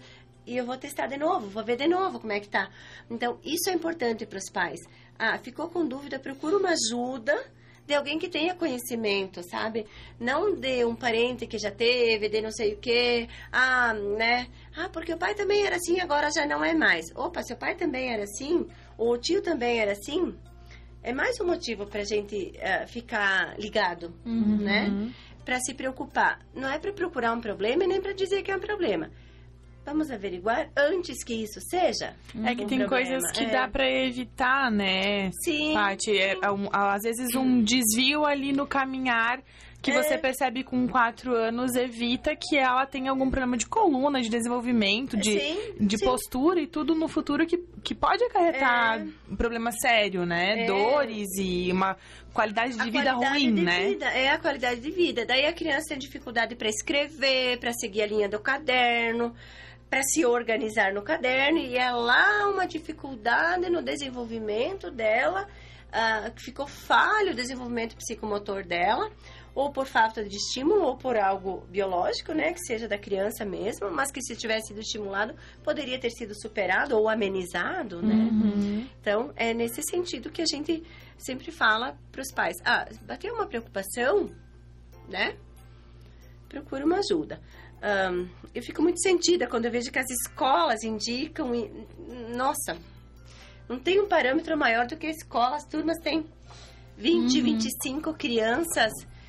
Por que, que a professora iria chamar a família se ela não tivesse certeza que aquilo está diferente? Né? Se não precisasse realmente, né? É, é, porque. É, nossa, ela que tem o parâmetro, né? Que tá ali. Então, Não, e ela tá ali fazendo isso todos os dias, né? Ela tem parâmetro e tem e gabarito, né? é, conhecimento. aham, aham. E às vezes desinteressam e preferem achar que o problema está no professor, né? Então, essas situações assim que chateiam, porque a gente sabe que a qualidade de vida daquela criança, infelizmente, né, vai... Não é uma crítica, né, Paty? É, Não, um- não, é é- uma orientação. É, porque às a- vezes as pessoas não entendem o quanto isso é importante. É, é, não é que a professora, né, tá, ou a escola tá criticando a criança. Não, ela é a tá, ela tá orientando o pai e a mãe Aham. pra talvez darem uma atenção melhor. Então, talvez os pais, assim, tentar acolher com um pouco mais de carinho, um pouco mais de atenção, né?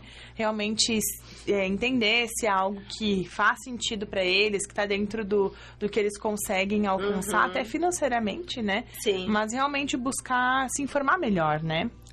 É, é a informação e de qualidade, né? Uhum. Buscar informação e uma informação que seja com segurança, né? Perfeito. Ahn, também nessa idade a criança na educação física, as profs de educação física elas são nossa, né? Esse é ah, um, um ponto muito importante. Tanto que a gente pede, eu, por exemplo, eu, eu solicito para a escola uma, uma descrição, um relatório descritivo daquela criança que estou avaliando.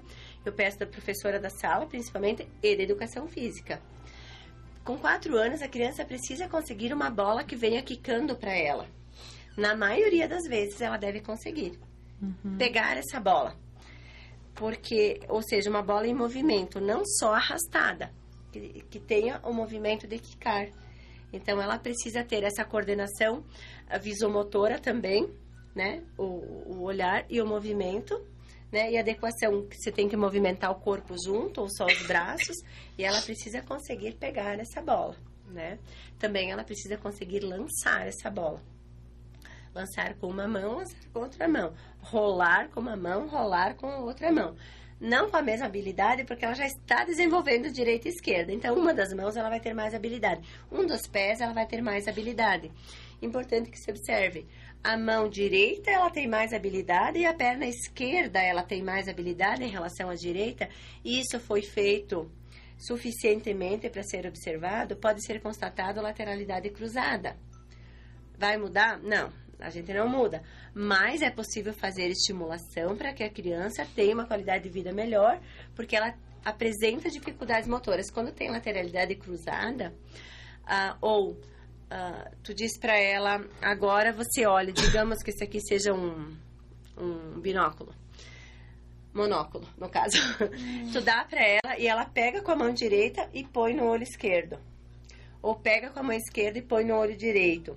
E daí tu percebe, então, a mão esquerda dominante foi pro olho direito e a, e a perna direita.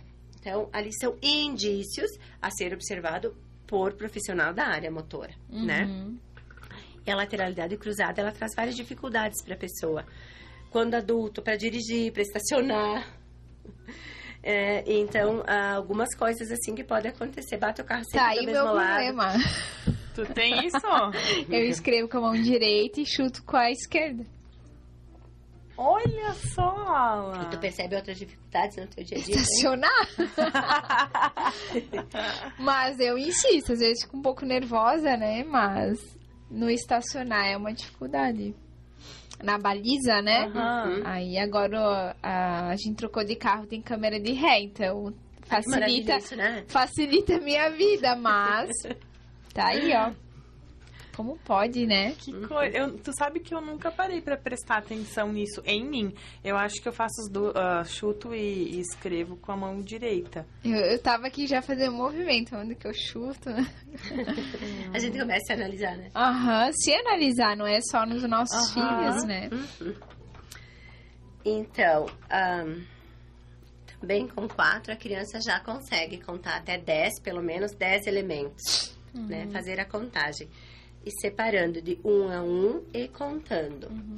Paty, se ela já faz tudo isso antes, não tem problema. Quer dizer que ela tá adiantada, ou isso é ruim? Não, então. O, o que, que é o fazer antes, muito antes, e o que fazer antes?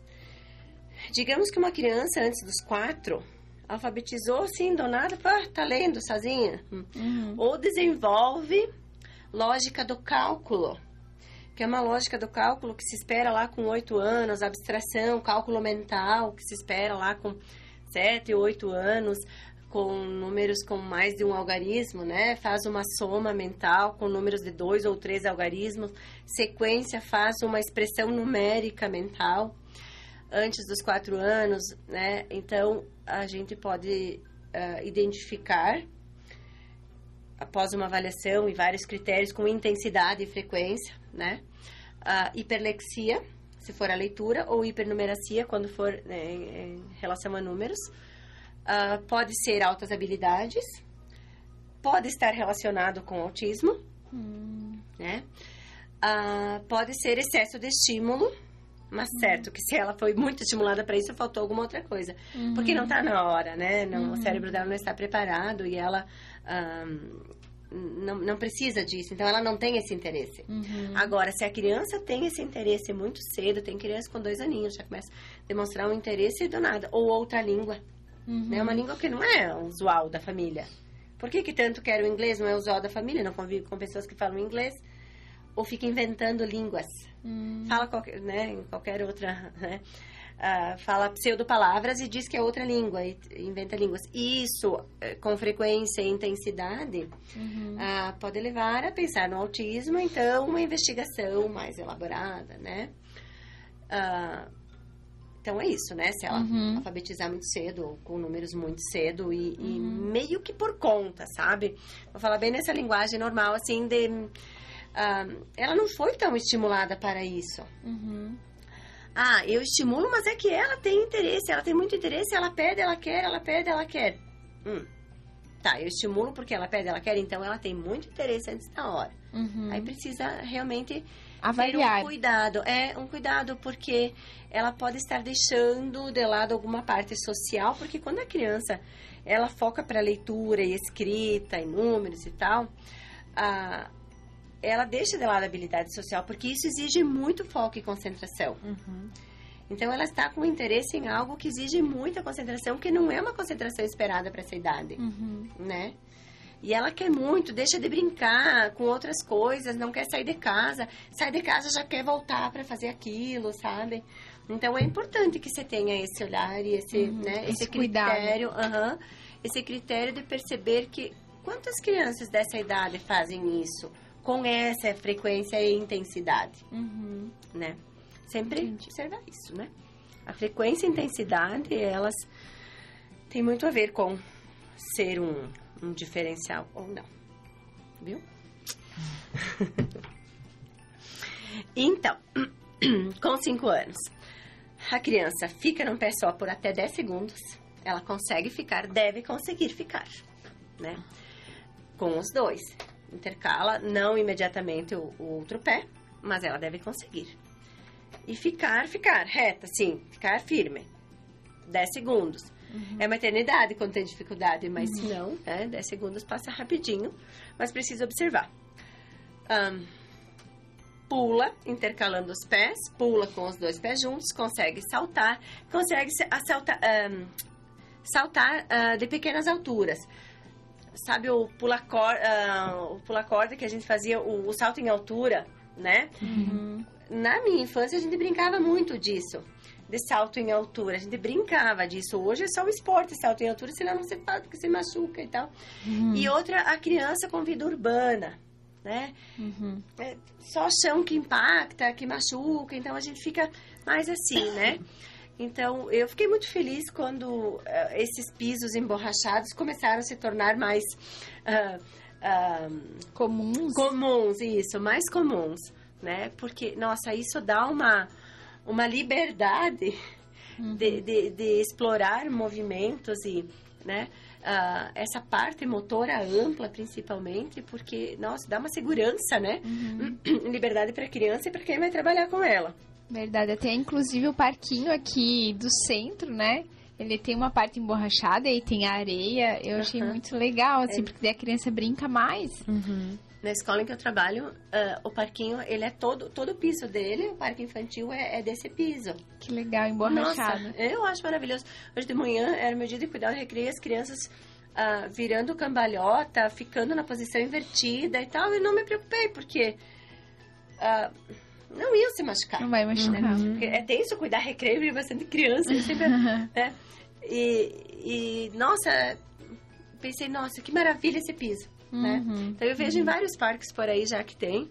E isso é muito bom, muito bom mesmo.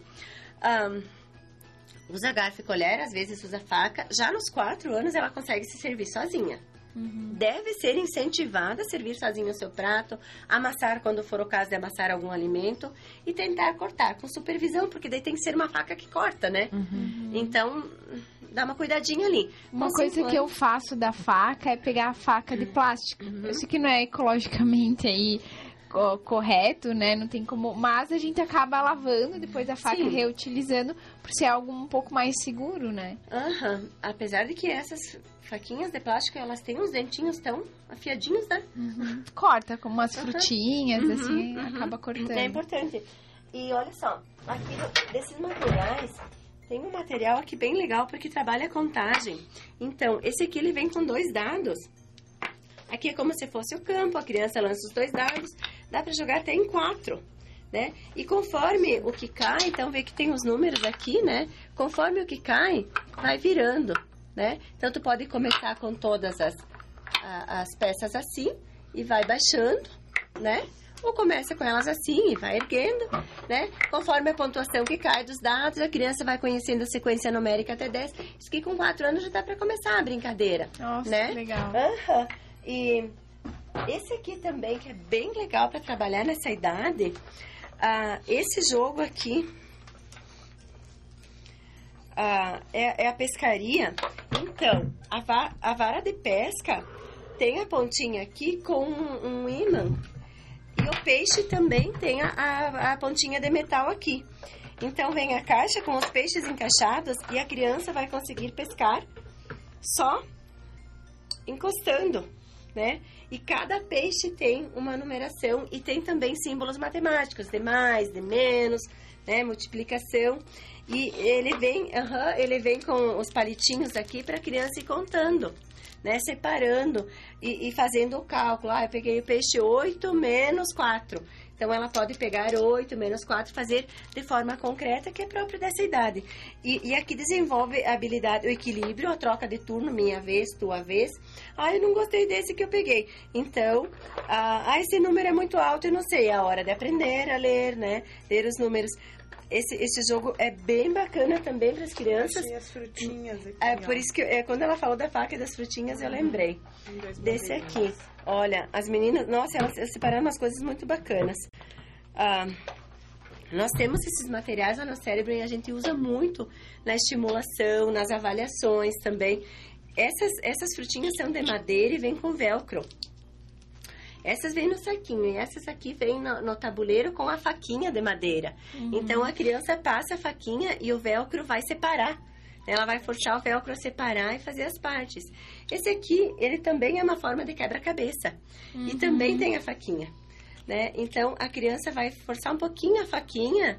Ela uhum. tem um, uma, uma, parte mais fina aqui, como se fosse a lâmina. E então faz as produções ali, né? Mistura uma fruta com a outra e faz essa, essa diferenciação. São materiais que a criança ah, brinca, também trabalha a questão de seletividade alimentar, que, que, que não necessariamente uma seletividade, mas algo de não querer frutas, não querer verduras, então na brincadeira vai incentivando, estimulando, faz nessa de madeira, daqui a pouco faz com uma de verdade, uhum. né? Então esse Deixar incentivo... a criança brincar, né? Aham. Uhum. Esse aqui também trabalha a, a, a, questão do encaixe e os tamanhos, né? Diferença uhum. de tamanho. pode ter vários objetivos na hora da brincadeira, como do arco-íris, né? Ele tem vários objetivos também, mas principalmente diferenciar. Então, a peça menor, um furo, a peça um pouquinho maior, tem dois furinhos, vai encaixar em dois pinos, um pouquinho maior, três furinhos, vai encaixar em três pinos, a distância entre um pino e outro. São todos experimentos que a criança vai fazendo enquanto vai brincando. E eles brincam Agora, com 5 anos, eles brincam até uns 40 minutos sozinhos. Não com o mesmo brinquedo e do mesmo jeito. Mas eles já têm, a partir de estímulos, um, um potencial ah, de, de concentração de até 30, 40 minutos. Então, ah, No- dá vários oferecer- brinquedos. Isso, Ah, tá. e esse aqui também, sim, sim, claro, né? Ah, mas pode ser um, por exemplo, aquele do peixinho, eles ficam um tempão, né? Esse aqui também é legal porque, olha só, ele tem uma pinça, Ai, que legal. é, e essa pinça, ela é de madeira. E daí, é, vai pinçando as bolinhas e tem as cartas. Nas cartinhas tem o desenho.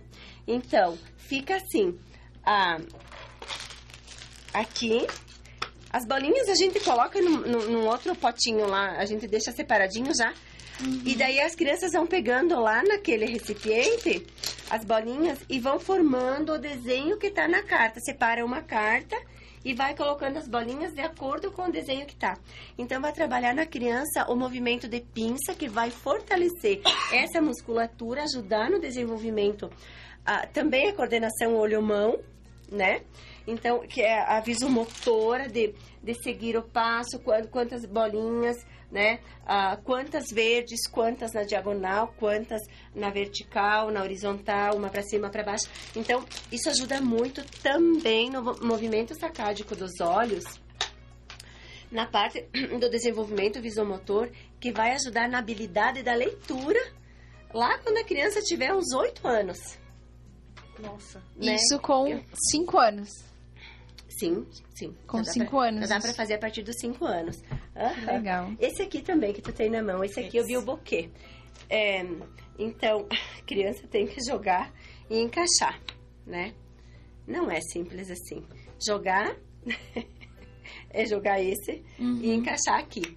Né? Eu não vou fazer aqui que tô com pouco espaço, Sim. mas a criança tem que com a mesma mão lançar, eu não vou fazer. É, eu já, eu já e encaixar aqui no pino, né? Com 5 Ah, anos. Não que ela consiga, mas ela já pode receber esse brinquedo, receber esse brinquedo. noção. Que legal. Receber brinquedo assim para brincar. O peão também. Sabe o peão que gira, né? Então, por quê? Porque esse movimento que ela faz aqui, ó, ela vai, vai ajudando a amadurecer a motricidade para depois fazer a letra quando, depois do sete, que ela tiver amadurecido a região do punho, que ela pode fazer a letra cursiva né? Até eu trouxe aqui um para mostrar. As meninas têm lá na casa lúdica. Nós temos lá no. Ah, eu ia falar porque eu achei o máximo esse, esse quadro aqui. É, aham. Ah, eu sempre pego lá, na, Sa- é, esse é o da Samira. Então, ele tem uma bolinha dentro, tem, tem afundado aqui, cada letra, cursiva. A caneta, ela tem imã. Cursiva é a letra minúscula, né? A emendada. A emendada. A emendada é a cursiva. Ah, tá. Então, aí a criança vai aprender a fazer o traçado da letra cursiva levando essa bolinha. Talvez não, não seja possível ver, mas dentro de cada letra tem uma bolinha de metal. E a criança vai fazer essa bolinha andar para fazer o curso da letra. Então, por que, que a letra chama. Aqui nessa posição não dá, porque trabalha com ele na Sim, mesa, né? Então, a letra cursiva. Isso com 5 anos já também dá pra ir treinando? Não, Não? não. Por quê? Esse mais tarde. A letra cursiva, e eu trouxe de propósito para mostrar e falar sobre isso. Ah, a letra cursiva, ahn, aos que acham bonito ensinar cedo, já escreve emendado como se isso fosse um avanço, Uhum. né? Então, ah, do ponto de vista do conhecimento, do desenvolvimento motor Uhum. e constituição do punho da criança, a partir dos sete anos, é que ela vai ter formado os ossos, os músculos, os tendões, para fazer esse movimento, porque letra cursiva já tem o nome, segue um curso. Então a letra vai e volta até o final da palavra sem tirar o lápis Uhum. né? Então, isso exige muita maturidade, atenção, né? Por isso que ah, o mais indicado é quando a criança já estiver mais ou menos lá na metade do primeiro ano, que geralmente eles estão em torno dos sete anos, ou no segundo ano, né? Escolar que a criança vá para a letra cursiva. Antes disso, ela precisa da bastão. Da letra bastão, que é a caixa alta, que são todas maiúsculas, a criança vai para a script minúscula, que é a letra de livro, hum. né? que ainda ela está se alfabetizando, entendendo que cada letra tem um som, que daí a consciência fonológica é outra parte da alfabetização.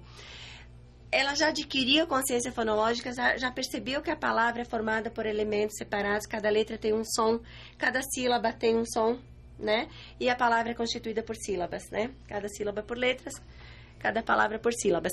Então, o tempo voa, gente. tá aqui é por isso cuidando que... do tempo.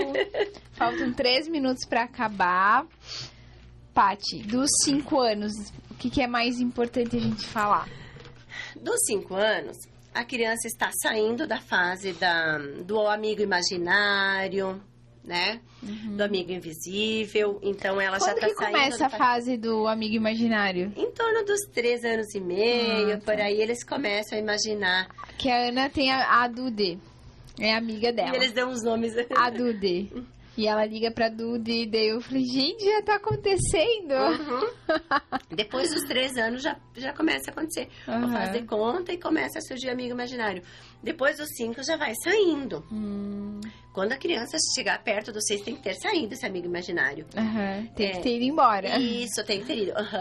E, e aí a criança, ela precisa até o final dos cinco anos, ter essa habilidade de recorte, pintar dentro do limite, uhum. uh, escrever o próprio nome, escrever algumas palavras já, porque ela já está com seis, né? Ela já está indo para o uhum. primeiro ano. Então, ela já pode estar alfabetizando. Entre 5 e 6 anos ali. Isso. Ela já pode estar alfabetizando. Tem criança que está indo para o primeiro ano já, nessa idade, né? uhum. né? Então, uh, já consegue fazer pequenas palavras ou o nome das pessoas da família, né? Uh, pintar com tinta já com habilidade, né? Sem fazer aquela lambança toda de só, né? Uhum. E eu tenho mais uma parte que é só sobre o desenho, mas daí hoje não vai dar pra é, falar, hoje né? só as Porque habilidades. eles só e tal, uhum. daí, mas isso faz parte do desenvolvimento motor, mais ou menos o que a gente foi falando também, né? Uhum. Eles começam se comunicando né, através da escrita com desenho, né? Uhum. Então é lá a partir dos quatro que eles começam a usar letras, começar a traçar números e já ser ensinado para eles que existe um limite para pintura, né, que pinta com tinta dentro daquele limite, pinta com lápis de cor, com giz de cera, contorna de canetinha. Começa a partir dos quatro ensinando. Até o final dos cinco anos, ele já tem que ter isso desenvolvido, uhum. né? Uhum. Então, eles já começam ali uh, depois dos cinco anos e meio, uh, a partir dos cinco, né? Mas uhum. depois dos cinco anos e meio, uh, escrever em linhas, né? Uhum. A faz a letra maior que a linha, sim, né? Uhum. Ainda não tem aquela letra todas do mesmo tamanho, mas é um incentivo que precisa ser dado para a criança. Então, esse jogo das bolinhas, as pinças, fazer massinha de modelar, fazer caracol, fazer animais, fazer coisas conhecidas com massa de modelar. Coisas que eles já conhecem e modelar aquilo né? Uhum. Então, traduzir a, a realidade deles para miniaturas, para formas, porque isso faz com que eles trabalhem muito a a, essa parte visomotora, olho, mão, o que eu conheço, o que eu tenho na minha cabeça sobre aquilo e fazer essa tradução em, em massinha, né? Uhum. A criar, né? Isso. Uhum. Que bacana. Mas também a copiar. Ah, né? Tá. A reproduzir o que ela já o que conhece. já conhece. Hum, uhum. Entendi. Gente, que aula, né? Eu tô aqui só balançando a cabeça, vou precisar assistir, escutar a live depois, com certeza. Que aí não tem como, né? Quem tem tem filho, é, já fica se, é, projetando, tá? O meu filho já faz, não faz o que eu preciso fazer de, uhum. de diferente, né? Pati, obrigada mais uma vez pela tua disponibilidade, pela tua atenção aqui com a gente, né? Te tirou muitas dúvidas. E quem ainda tem dúvidas, gente, na live mesmo, aqui no Instagram, né? É, que fica salva, vocês podem colocar lá, a Paty vai responder, né? Também pode buscar ela no Instagram, a gente vai deixar ela marcada aí nas fotos, enfim, que a gente publica posteriormente. E é só agradecer, Paty. Muito obrigada. Eu agradeço também, porque é uma oportunidade poder ajudar pessoas, orientar pessoas que eu não sei quem são, Uhum. né? Não estão comigo, não tenho contato, mas é uma, é uma forma. E, gente, é tão pouco, porque é tão amplo Sim. sobre desenvolvimento infantil, isso é muito pouco.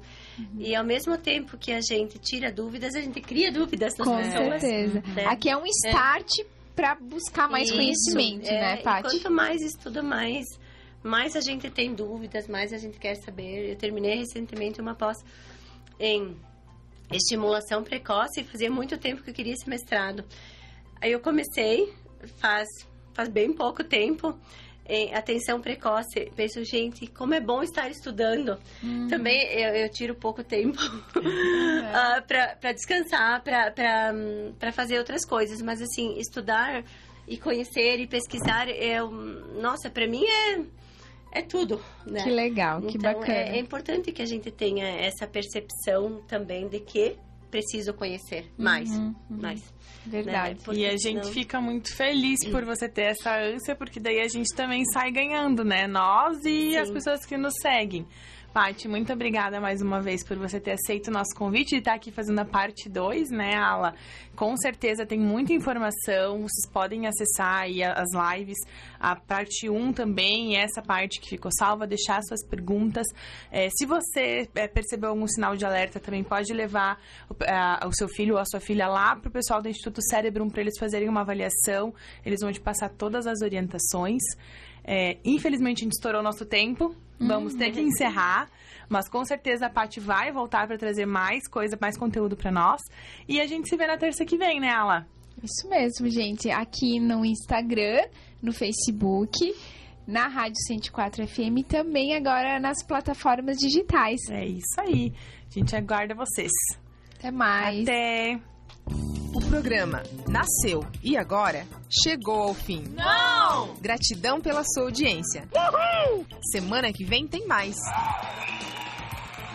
Fique atenta nas nossas redes sociais, sempre recheadas de informações para você mulher. Até mais!